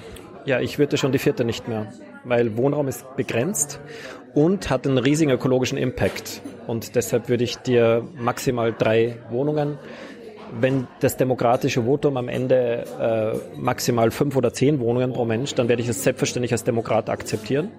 Meine persönliche Meinung ist, ich würde maximal drei Wohnungen pro, pro Mensch, ähm, wegen dem ökologischen Impact und wegen dem Verteilungsaspekt. Und äh, die, die Grundregel ist eh schon genannt, nichts gegen Privateigentum, das du selbst nützt und das, das dich glücklich macht und deine Lebensqualität erhöht. Es ist aber erwiesen, dass deine Lebensqualität nicht steigt, wenn du eine vierte, fünfte, sechste Wohnung hast. Das ist statistisch erwiesen. Das heißt, du kannst zwar persönlich dieser dieser Illusion aufsitzen und glauben, dass du jetzt glücklicher bist, wenn du eine elfte Wohnung hast. aber es ist wissenschaftlich erwiesen, dass das eine Täuschung ist. Es kann vielleicht in, im, im Fall von einem Mensch pro 100.000 kann das so sein. Der ist wirklich messbar glücklicher, der schüttet mehr Glückshormone aus. Aber es ist ja auch so, dass ein Mensch von 100.000 glücklicher wäre, wenn er hier durch die Brunnenstraße mit 140 äh, Sachen blasen dürfte und wir erlauben es ihm aber trotzdem nicht. Das heißt, es gibt Freiheitseinschränkungen, äh, die die nicht den letzten Menschen glücklich machen, die aber äh, trotzdem legitim sind, um die Grundfreiheiten aller zu schützen. Was denn, keine Ahnung, mit Tieren? Also du hast, keine Ahnung, fünf Hühner, ich möchte aber 50.000 Hühner haben. Ist das, ist das wenigstens okay? Da hatte ich mal einen Professor für Nutztierhaltung in der Vorlesung. Mhm. Und äh, wir, wir haben gesagt, also wir sind dabei, die Gemeinwohlbilanz zu entwickeln und wir wollen da auch das Tierwohl berücksichtigen, weil das ist ja kein anthropozentrischer Ansatz in der Bedeutung, dass nur der Mensch zählt und die anderen Lebewesen aber nicht zählen. Nein, es, leben, es zählen alle Lebewesen, das ist eben dieser tiefen ökologische Ansatz. Und deshalb sprechen wir auch von der Tierwürde und folgedessen vom Tierwohl. Und, äh, und ich habe mich gefragt, wissen Sie, in welcher Rudelgröße sich Schweine am wohlsten fühlen? Habe ich ihn dann direkt zurückfragen können in der, im, im Vortrag und er hat, Sie meinen die Rottengröße, Entschuldigung, ich meine die Rottengröße. Und dann habe ich gefragt, ja, aber in welcher Rottengröße fühlen sich die Schweine am, am wohlsten? Und, und er hat gesagt, sieben. Das ist Wissen, das ist Science, uh, Science-based uh, Politics. Und ich würde sagen, ja gut, wenn die Schweine sich zu siebt am wohlsten fühlen, dann würde ich, ich würde persönlich dann äh, nur ähm, Schweineställe zulassen, in denen maximal zehn Schweine in einer, in einer, in einer Rotte gehalten werden. Und dann muss ein Abstand von, keine Ahnung, 50 Metern sein und, und Bäume dazwischen sein, sodass die nicht bemerken, dass da eine, eine, ein Nachbarrodel ist. Das würde ich gesetzlich vorschreiben. Und ich habe dann, ich mache dann immer Abstimmungen, nachdem sozusagen diese, diese wissenschaftlichen Daten äh, bekannt geworden sind. Wenn ihr jetzt ein Gesetz zur Begrenzung der, der also wenn ihr Tier Tierbestandsobergrenzen einziehen könntet. Dann machen Vorschläge und dann kommen Vorschläge und es geht nie über 50. Also es gibt Einzelne, die würden noch 50, 100 kommt praktisch nicht mehr vor. Das heißt, äh, die Massentierhaltung wäre ab, ab einer, wie heißt das, Boxengröße oder Rudelgröße von von 50 wäre einfach illegal. So wie man hier eben nur 50 fahren darf und nicht 150 und wie man dieses Haus eben nur äh, maximal sechs Stockwerke hochbauen darf, aber nicht 60. Wir begrenzen uns, so wie ich nur zweimal Bundespräsident werden darf, glaube ich in Deutschland, aber nicht viermal. Alles ist jede Freiheit ist begrenzt, aber nicht, weil wir gegen die Freiheit sind, sondern weil wir die gleichen Chancen, die gleichen Rechte und die gleichen Freiheiten aller schützen wollen. Darum müssen wir alle unsere Freiheiten, nicht vielleicht alle, aber viele unserer Freiheiten ab, ab einem bestimmten Maß begrenzen. Obergrenze hast du gerade schon erwähnt. Äh, Gibt es andere Obergrenzen, für die du bist? Also ich hatte jetzt gehört, du bist für Obergrenzen bei Unternehmen. Was soll denn das heißen? Ja, dass halt ein Unternehmen nicht äh, Dinosaurier groß äh, werden darf, sondern nur so groß, dass es äh, keine, keine Gefahr für die Demokratie durch ähm, eine Macht Überfülle darstellt. Du meinst jetzt Systemrelevanz? Oder? Das sind die Banken, genau. Also bei Banken habe ich intuitiv vorgeschlagen, die, Bilanzsumme sollte nicht mehr als 20 bis 30 Milliarden Euro ausmachen dürfen. Da würden in Deutschland zum Beispiel noch sämtliche Sparkassen drunter fallen. Mit zwei Ausnahmen, die Hamburger und die Köln-Bonner Sparkasse, die sind ein bisschen größer. Das heißt, die würden da alle noch durchgehen. Und die Deutsche Bank, die hatte 1980 noch eine Bilanzsumme von 50 Milliarden, also die die wäre da gerade mal drüber gewesen und zwischenzeitlich hatte sie aber eine Bilanzsumme von zwei Billionen und hätte sich auf ein Siebzigstel ihrer Spitzengröße reduzieren müssen. Das hielt ich für sehr sinnvoll. Und bei Unternehmen ähm, würde ich verschiedene Indikatoren heranziehen, zum Beispiel ähm, Influencing ist ein ganz wesentlicher. Und äh, ein schönes Beispiel ist, dass Monsanto war ja bei der Hochzeit von Bayer und Monsanto unter Anführungsstrichen. Das war ja. Du eingeladen. Hm? Warst zur Hochzeit eingeladen. Ein Joke. Ja, war nicht eingeladen, aber es war tatsächlich, also Hochzeit ist eine Ironie und es war tatsächlich eine Hochzeit, weil die Eigentümer von beiden waren die gleichen. Das heißt, es war keine feindliche Übernahme, sondern das, da haben äh, BlackRock, Capital Group und Vanguard Group, das waren die, äh, die drei größten Eigentümer von beiden. Davor sind ja, sind ja keine Familienbetriebe, die beiden, sondern sind ja börsennotierte Aktiengesellschaften. Und äh, zu den äh, größten Eigentümern waren, äh, unter den größten Eigentümern waren auf beiden Seiten die gleichen drei. Das heißt, ja, Punkti, Punkti, Punkti. In manchen Dingen hat Karl Marx einfach recht behalten. Mein Punkt ist, äh, dass der kleinere Hochzeitspartner, der kleinere, die Braut, äh, Monsanto, die war in den USA trotz, trotz eines Umsatzes von nur 11 Milliarden äh, Dollar.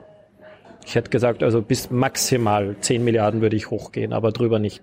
Kein Unternehmen darf größer werden als ein Umsatz von 10 Milliarden Dollar oder Euro.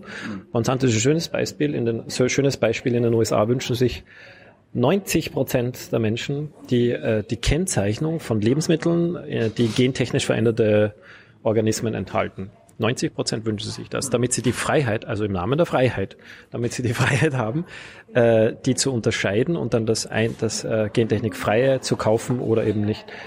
Und die Kennzeichnung gibt's nicht, bis heute nicht in den USA aus einem einzigen Grund. Die Machtfülle von Monsanto. Monsanto hat einen stärkeren Einfluss auf die US-Regierung als 90 Prozent der Bevölkerung. Und äh, von daher wäre meine logische Schlussfolgerung, ähm, Monsanto muss halbiert werden von der Größe. Das heißt, es darf kein Unternehmen, das im Bereich der, der Lebensmittelproduktion tätig ist, darf größer werden als 5 Milliarden äh, Dollar oder Euro Umsatz. Das würde ich so mit Argumenten äh, ausgestattet zur Diskussion stellen. Dann können andere, zum Beispiel die IHK oder der BDI, oder auch der Mittelstandsverband, die können dann alternative Vorschläge machen. Ah, das ist viel zu klein, es braucht die Mindestgröße von 20 Milliarden, damit wir effizient Schokolade produzieren können. Sie dürfen das argumentieren, aber die Idee wäre, und andere sagen, 5 Milliarden bist du verrückt, das ist ja schon Kapitalismus äh, im, im, im schlimmsten, in schlimmster Ausprägung, äh, höchstens eine Milliarde. Dann haben wir fünf oder sechs Vorschläge am Tisch, zwischen einer Milliarde und 100 Milliarden. Und jeder Vorschlag wird argumentiert oder auch unbegrenzt, kann ja auch argumentiert werden. Äh, und dann stimmen wir aber ab, indem wir alle fünf Vorschläge ähm, auf ihren Widerstand hinmessen. Das Verfahren heißt systemisch konsensieren. Ähm, du misst den Schmerz, der durch eine neue Regel ausgelöst würde und findest durch dieses Vergleiche der Schmerzmessung denjenigen Vorschlag, der den geringsten Schmerz auslösen würde, weil er die Freiheit von dir und mir und allen hier im demokratischen Souverän zusammengerechnet am geringsten einschränken würde. Eigentlich die liberalste und gleichzeitig die empathischste Lösung. Und äh, meine Einschätzung, also ich mache das ähm, mit Unternehmensgrößen mache ich das nicht, aber ich habe es hunderte Male gemacht mit der Begrenzung der Einkommensungleichheit. Und da gibt's auch sehr laute Stimmen. Die sozialistische Stimme ist sehr laut, die sagt, ähm, ich bin, also Ungleichheit ist eine Verletzung der Menschenwürde und es darf überhaupt keine Ungleichheit. In, in einer Stunde müssen alle. Dann gibt es die kapitalistische Stimme. Herr Felber, sind Sie verrückt? Wollen Sie die Freiheit abschaffen? Ja. Es darf da überhaupt keine Grenze geben. Und die sind sehr dominant und sehr laut und sehr äh, ja, äh, einflussreich. Und äh, dann gibt's aber auch andere, die sagen, na ja, also da gibt's ja noch zwischen Schwarz und Weiß gibt's ja noch die Möglichkeit, äh, die, ähm, ein gewisses Maß an Ungleichheit zuzulassen aber halt äh, begrenzt. Und dann schlagen sie das Fünffache vor, nämlich der Höchsteinkommen gemessen an den Mindesteinkommen, das Siebenfache, das Zehnfache, das Zwölffache, das Zwanzigfache. In 90 Prozent aller äh, Fälle in bisher 25 Staaten gewinnt der Faktor 10. Das hieße, es gäbe ein Mindesteinkommen und das Höchsteinkommen gäbe es auch. Also kein Mensch kann weniger als das verdienen in einer Stunde und kein Mensch kann mehr als das verdienen in einer Stunde.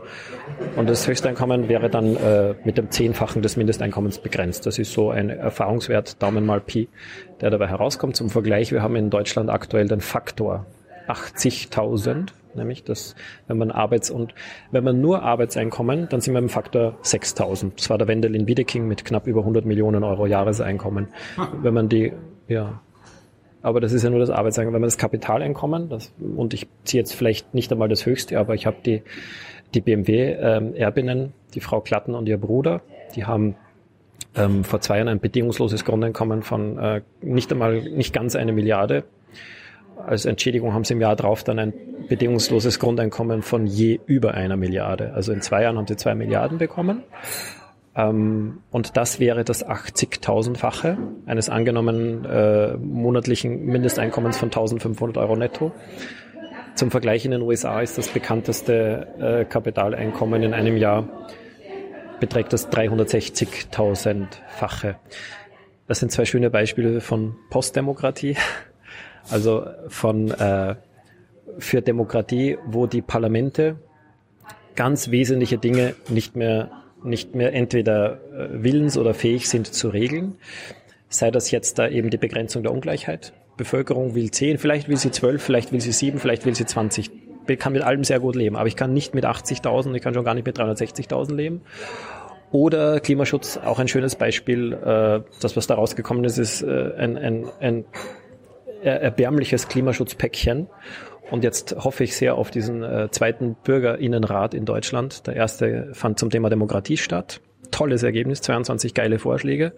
Jetzt hoffe ich sehr auf den äh, zweiten. Der wird voraussichtlich im Herbst äh, 2000, 2000, also in diesem Jahr, Herbst 2020 starten. Und äh, da wird man dann sehen, dass die Bevölkerung zu viel mehr und viel effektiverem Klimaschutz bereit ist als der Bundestag.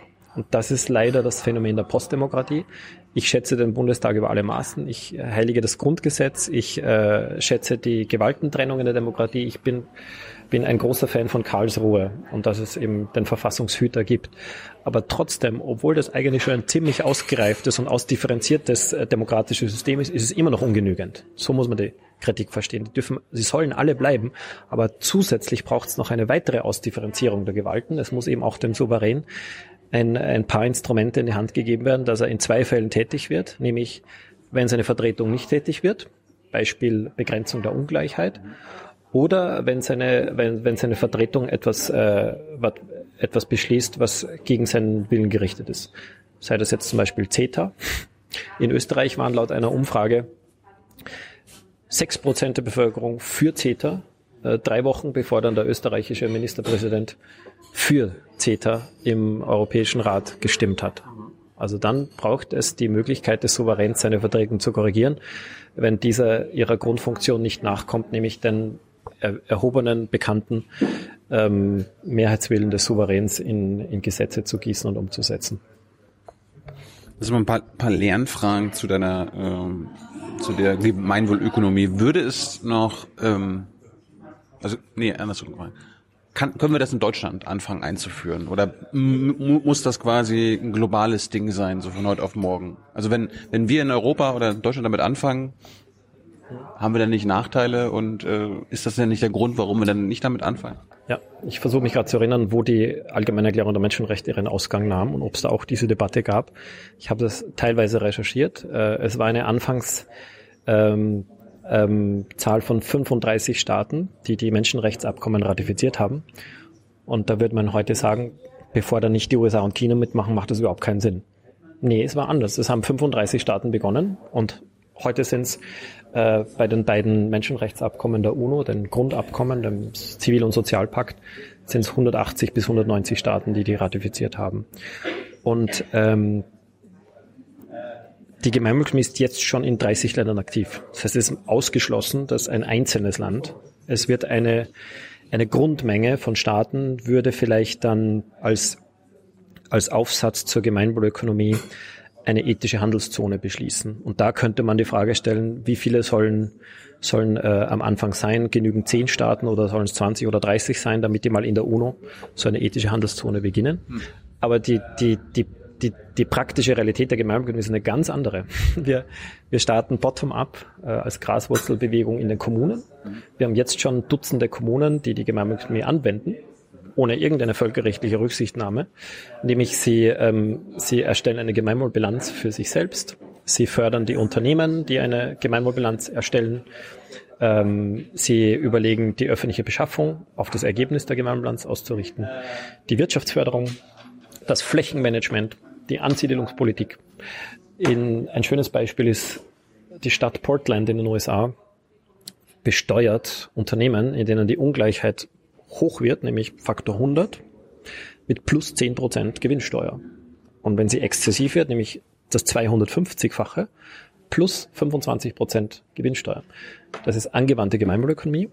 Und wir hoffen, dass wir da langsam von der kommunalen über die, ähm, wir haben jetzt den ersten Landkreis, Höxter in ähm, Nordrhein-Westfalen. Die wollen mehr oder weniger den gesamten Landkreis in Richtung Gemeinwohlökonomie ähm, entwickeln. Es gibt den ersten Antrag im Bundestag, dass ein Bundesbetrieb gemeinwohlbilanziert werden soll. Wir denken hier an die Deutsche Bahn. Da glaube ich, wäre es am nötigsten im Moment. Und so wächst das auf sehr, sehr ausdifferenziert, langsam von unten nach oben. Und äh, aber wie, wie, wird, wie wird das kontrolliert? Ich meine, wenn die Deutsche Bahn eine Gemeinwohlbilanz äh, anstellen würde, ja. da kann sie ja quasi sich das so hinschreiben und so ausrechnen, damit du sagst, ach, ist ja krass und du bist beeindruckt. Bei der Finanzbilanz, da ist das ja gesetzlich geregelt. Also da können sie ja nicht einfach irgendwie irgendwas ausdenken. Da gibt's ja Aktienrecht, Unternehmensrecht. Äh, im BGB steht wahrscheinlich auch irgendwas. Äh, und es gibt ja quasi auch externe Kontrolleure, die das dann ja zur Not kontrollieren können. Wo ist das bei dir? Genau das gleiche ist das Ziel. Mhm. Bei der Finanzbilanz war es ja auch nicht immer so. Da gab es halt verschiedene äh, Zahlenmenschen, die da unterschiedlichste Methoden entwickelt haben, wie man die Finanzbilanz eines Unternehmens erstellen könnte. Und irgendwann hat der Gesetzgeber gesagt, so jetzt Schluss mit lustig und, und Laborversuchen. Wir machen eine, einen gesetzlichen Standard nach HGB und äh, der gilt für alle. Das heißt, der ist einheitlich, gesetzlich verpflichtend für alle größeren Unternehmen. Er wird extern geprüft, wie du sagst, vom Wirtschaftsprüfer. Und an das Ergebnis der, der Prüfung sind Rechtsfolgen geknüpft, nämlich die Steuerhöhe zum Beispiel. Je nachdem, was der Wirtschaftsprüfer hier testiert, zahlt das Unternehmen mehr oder weniger Steuern, Haftungsfragen oder Insolvenz. Und für die Gemeinwohlbilanz äh, schlagen wir das genau gleiche vor. Gemeinwohlprüferin. Auditor heißen die bei uns. Die gibt schon, die machen das extern. Und die sind halt noch nicht äh, über die Kammer der Wirtschaftsprüfer oder Treuhänder heißen die je nach Land noch nicht äh, auf einer gesetzlichen Grundlage, aber wir sind ja noch nicht einmal zehn Jahre alt und wir wollen genau dorthin. Wir wollen, dass alle diese Nachhaltigkeitsberichtsinstrumente, die es jetzt gibt, das sind ja über 20, die da verwendet werden, vereinheitlicht werden, gesetzlich verbindlich werden, extern geprüft werden müssen und dann diese, diese Rechtsfolgen haben, damit die heute teureren Klima schonenden Produkte in Zukunft dann preisgünstiger sind als die klimaschädlichen Produkte. Zu einfach. Gedanklich ja, aber politisch unendlich schwierig. Aber noch einmal zu deiner Frage zurückzukommen, es ist, was eben nicht sein wird, dass ein Land beschließt, wir, wir schalten jetzt auf Gemeinwohl. Das, das, das äh, wird dem Verständnis, also das versteht, missversteht die Gemeinwohlökonomie. Es sind zehn, zehntausend Schritte davor, auf kommunaler Ebene, in, in den Bildungseinrichtungen, wir haben einen Lehrstuhl Gemeinwohlökonomie. Ne? Erst wenn da man das studieren kann und in der Wirtschaftswissenschaft das anders gedacht. Wir hatten eine wissenschaftliche Konferenz mit 150 Ökonomen und Ökonominnen, die über die Möglichkeit, wie man das in der wissenschaftlichen Forschung und Lehre langsam integrieren kann in, in, in diesen bisher noch äh, geltenden orthodoxen Mainstream, da können ganz viele, also eine, eine, eine Wirtschaftsordnung zu transformieren, das sind Zehntausende von Schritten, muss unendlich viel äh, zusammenwirken, äh, wachsen und, und was wirklich ein nationaler Beschluss wäre, wäre ein dann bundesweiter Bürgerinnenrat, der das Gemeinwohlprodukt für Deutschland entwickeln würde. Das wäre sozusagen ein, ähm, ein, ein, ein bundesweiter Beschluss. Und dann könnte man sagen, wenn Deutschland sagt, wir, die Wirtschaftspolitik folgt jetzt nicht mehr, verfolgt jetzt nicht mehr das Ziel, das Bruttoinlandsprodukt wachsen zu lassen, sondern das Gemeinwohlprodukt überhaupt zu, zu demokratisch zu, zu komponieren und dann äh, dieses wachsen zu lassen, da könnte man dann sagen, okay, jetzt hat äh, Deutschland äh, endgültig Kurs auf Gemeinwohlökonomie genommen. Aber du hast ja recht, da, da braucht es 10.000 kleine Schritte, aber ich denke dann auch, dass es dann 10.000 Jahre dauern wird, bis wir uns dann dahin bewegt haben. Aber die Zeit haben wir ja nicht mehr. Sonst, ich meine, wir müssen ja quasi in den nächsten 20, 30 Jahren ein neues Wirtschaftsmodell, neue Ökonomie quasi auf den Weg gebracht haben, damit wir die Erde hier noch einigermaßen genießen können. Ja, dieses Trilemma müssen wir ertragen. Soziale Transformations- und Emanzipationsprozesse, die brauchen ihre Zeit. Das heißt, einerseits gibt's gibt's äh, diese sozialen Bewegungen, die sich für die Menschenrechte, für die Demokratie, für den Weltfrieden, für die Gleichstellung der Geschlechter oder für die Überwindung des Rassismus einsetzen. Und keines, keines dieser Projekte äh, war in drei Jahren erledigt. Es ist zum Teil über Jahrhunderte gegangen. Ja. Ähm, und zweitens wollen wir das nicht über die Diktatur erzwingen. Erstens glaube ich da prinzipiell nicht dran, dass das funktioniert. Das wäre ein Widerspruch in sich. Das muss demokratisch, organisch von unten nach oben wachsen. Und drittens, ja, es ist richtig. Es kann sein, dass das dann so lange dauert, dass äh, der Klimawandel oder andere globale Umweltkrisen mit voller Härte zuschlagen, aber ich habe kein Mittel dagegen und das müssen wir ertragen. Ich setze mich mit der mir verfügbaren Lebensenergie dafür ein, dass wir die Schöpfung heiligen oder die Natur ähm, und dass wir eine verpflichtende Gemeinwohlbilanz bekommen. Aber ich kann, ich kann die Geschwindigkeit, mit der das dann ähm, beschlossen wird, die, die kann ich nicht äh, erzwingen. Und das ist einfach ein Dilemma, das ich ertragen muss. Wenn jemand eine Strategie vorschlägt, mit der wir schneller zum Ziel kommen auf demokratischem Weg, bin ich der Erste, der das unterstützt. Ich unterstütze ja auch CO2-Steuern und CO2-Zölle sogar. Das gibt's aber als Idee seit 35 Jahren in Österreich und seit 35 Jahren. Ähm, das waren sozusagen die, die allerersten Beginne meines politischen Engagements, gab es wissenschaftlichen Konsens, dass die ökologische Steuerreform, das heißt steuerliche Entlastung des Faktors Arbeit, der ist ja grundsätzlich was Positives, und steuerliche Belastung des Faktors Naturverbrauch, der ist prinzipiell schädigend, dass es äh, sowohl eine ökologische Dividende brächte, also einen ökologischen Gewinn, nämlich stärkerer Schutz der Umwelt, als auch eine soziale Dividende, nämlich mehr Arbeit insgesamt ähm, weil, weil durch den stärkeren Schutz der Natur mehr Arbeit entstehen würde. Ähm, trotzdem ist seit 35 Jahren äh, der Einstieg in die ökologische Steuerreform nicht geglückt in Österreich. Und äh, meine Analyse ist nicht, weil die Menschen dazu nicht bereit sind. Menschen sind dazu bereit, 70, 80, 90 Prozent. Aber weil die kapitalistischen Machtverhältnisse erstens noch dem entgegenstehen. Es gibt einfach wenige viel zu große und zu mächtige fossile Konzerne, die das verhindern im Parlament und in der Regierung. Und zweitens, es gibt nicht diese äh, Formen der souveränen Demokratie, die ich angesprochen habe, wo in dem Fall, wo die Regierung die fossilen Energiekonzerne stärker schützt als äh, die, die wissenschaftliche Konsensmeinung, die auch von der Bevölkerung geteilt wird, dann gibt es nicht die Möglichkeit, dass die Bevölkerung eine Initiative setzt und sagt, so, und wir, wir, wir steigen jetzt in die Ökologisierung des Steuersystems ein. Aber nicht fünf Prozent vom Steuervolumen, sondern 50 Prozent vom Steuervolumen. Das, das sagen die wissenschaftlichen Studien. Es müsste 50 Prozent des gesamtstaatlichen Steueraufkommens müsste, ähm, müsste sich aus ökologischen Steuern zusammensetzen. Dann hätten wir erst eine Lenkungswirkung dass, äh, dass die Naturbelastung der Wirtschaft in absoluten Größen zurückgeht und dass die Ökosysteme äh, beginnen könnten, sich zu erholen und sich zu sanieren. Du hast die bayerische Verfassung schon angesprochen, die baden-württembergische, wahrscheinlich österreichische Verfassung. Das ist auch möglich. Das Grundgesetz lässt ja deine Gemeinwohlökonomie auch zu. Wie ist das mit der mit Europa, mit den europäischen Verträgen, da habe ich ja auch mal wieder gelernt von meinen Gästen, das ist ja schon sehr wirtschaftlich abgerichtet und äh, kapitalistisch. Ja, mm, ich, ja, also die Susan George hat das sehr schön äh, gesagt. Es gibt zwei Verfassungen, die sich auf eine Wirtschaftsordnung festlegen, weil äh, vor, vor Bemerkung, eine Verfassung müsste prinzipiell neutral in Be Bezug auf dieses Spektrum sein. Ne? Eine Verfassung müsste sowohl Kapitalismus als auch Sozialismus und alles dazwischen zulassen und sollte sich ja nicht festlegen. Sollte weder ähm, Privateigentum ausschließen noch Staatseigentum ausschließen. Ne? Und sie hat gesagt, es gibt zwei Ausnahmen. Das eine ist äh, die Verfassung der Sowjetunion, des, des kommunistischen Zentralkomitees und die andere ist die Verfassung für Europa. Ich äh, teile das nicht in dieser zugespitzten Form, aber wo ich das sehr wohl äh, teilen muss, ist zum Beispiel bei der einseitigen Festlegung auf Zwangshandel. Es steht in der europäische äh, Verfassung sozusagen, die europäischen Verträge bestehen aus dem, äh, dem Vertrag über die Europäische Union, das ist die Verfassung, und dann der Vertrag über die Arbeitsweise, das sind dann so die Ausführungsgesetze. Und ähm, da ist ein toller Widerspruch, nämlich in der Verfassung stehen eigentlich lauter schöne Werte von, äh, nämlich der Außenhandel muss den Frieden fördern und die Menschenrechte und die äh, und die Nachhaltigkeit ja. und, und die da steht alles korrekt brillant genau drinnen und auch multilaterale Ebene vor den Bill. Eigentlich sind bilaterale Verträge verfassungswidrig nach Europarecht. Nur folgt mir kein Jurist in dieser, in dieser Auslegung und, und vor allem sagen sie, naja, wie sie die Verfassung auslegen, das liegt an den Regierungen, also im Europäischen Rat. Und wenn die sich darauf einigen, dass sie ein bilaterales Abkommen beschließen wollen, CETA, auch TTIP, obwohl in der Europäischen Verfassung Multilateralität ist vorzuziehen und in der UNO ist vorzuziehen als außerhalb der UNO. Das heißt, eigentlich ist die WTO äh, verfassungswidrig nach europäischem Recht, aber da gibt's halt keinen Kläger und es gibt auch keine Klagsmöglichkeit für dich und mich. Das ist das Problem.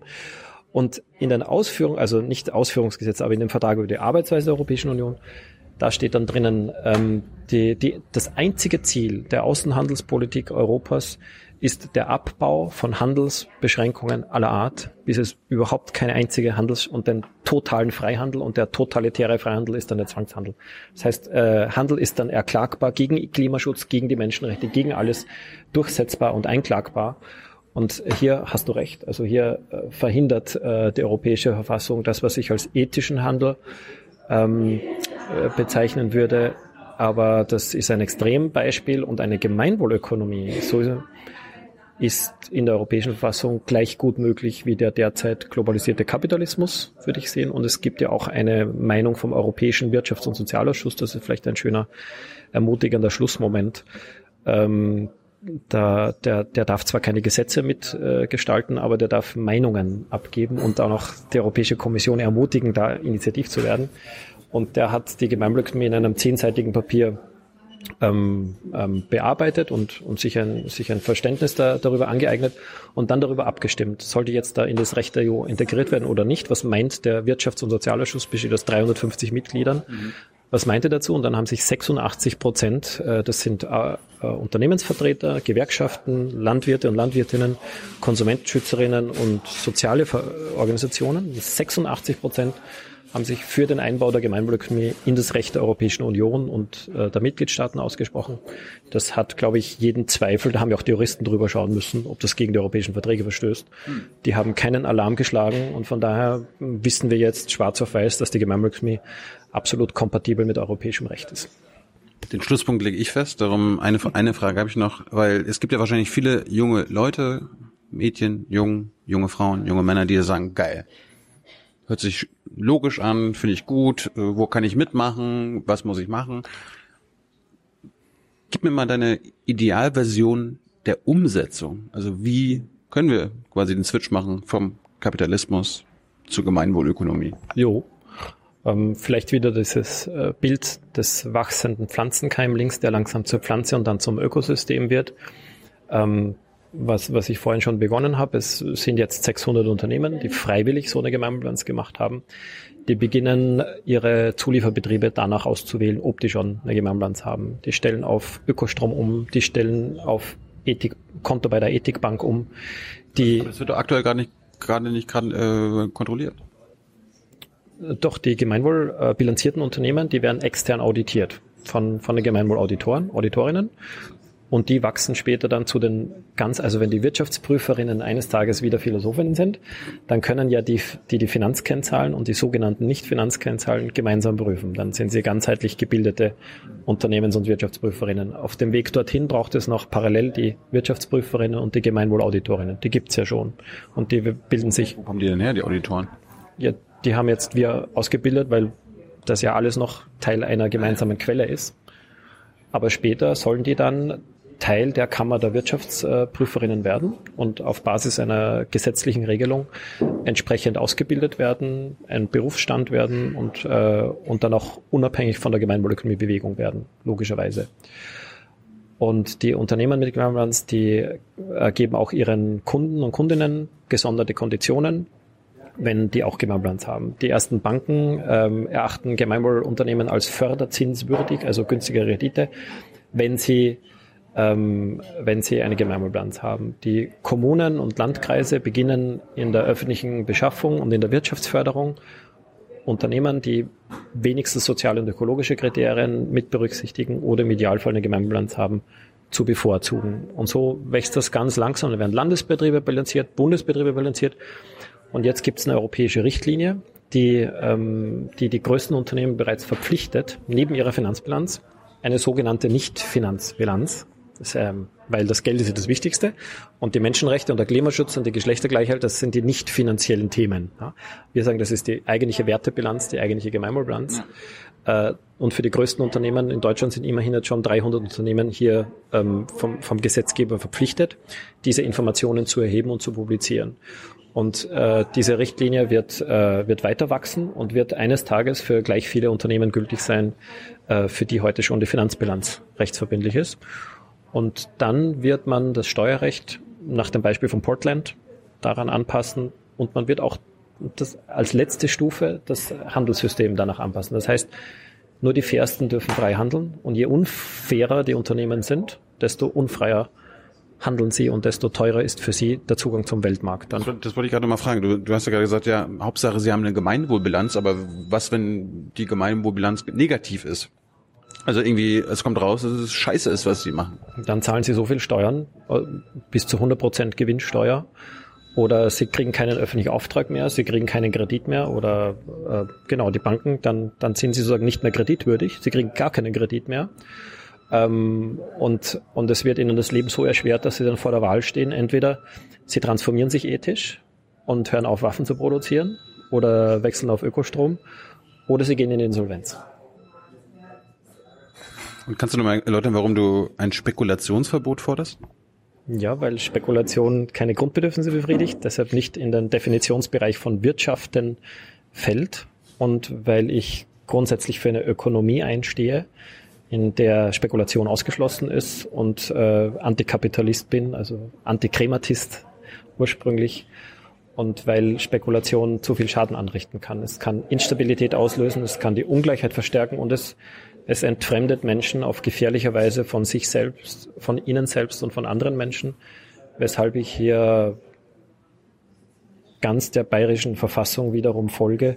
Das Geld- und Kreditwesen hat der Werteschaffung und äh, der Deckung des Bedarfs der Bevölkerung zu dienen und das genau tut Spekulation nicht. Ja, Spekulation schafft keine realen Werte und dient deshalb auch nicht der Befriedigung von realen Bedürfnissen der Bevölkerung und ist ergo nicht verfassungskonform, ist ergo verfassungswidrig, ist deshalb ähm, nicht, nicht Teil der Wirtschaftsfreiheit.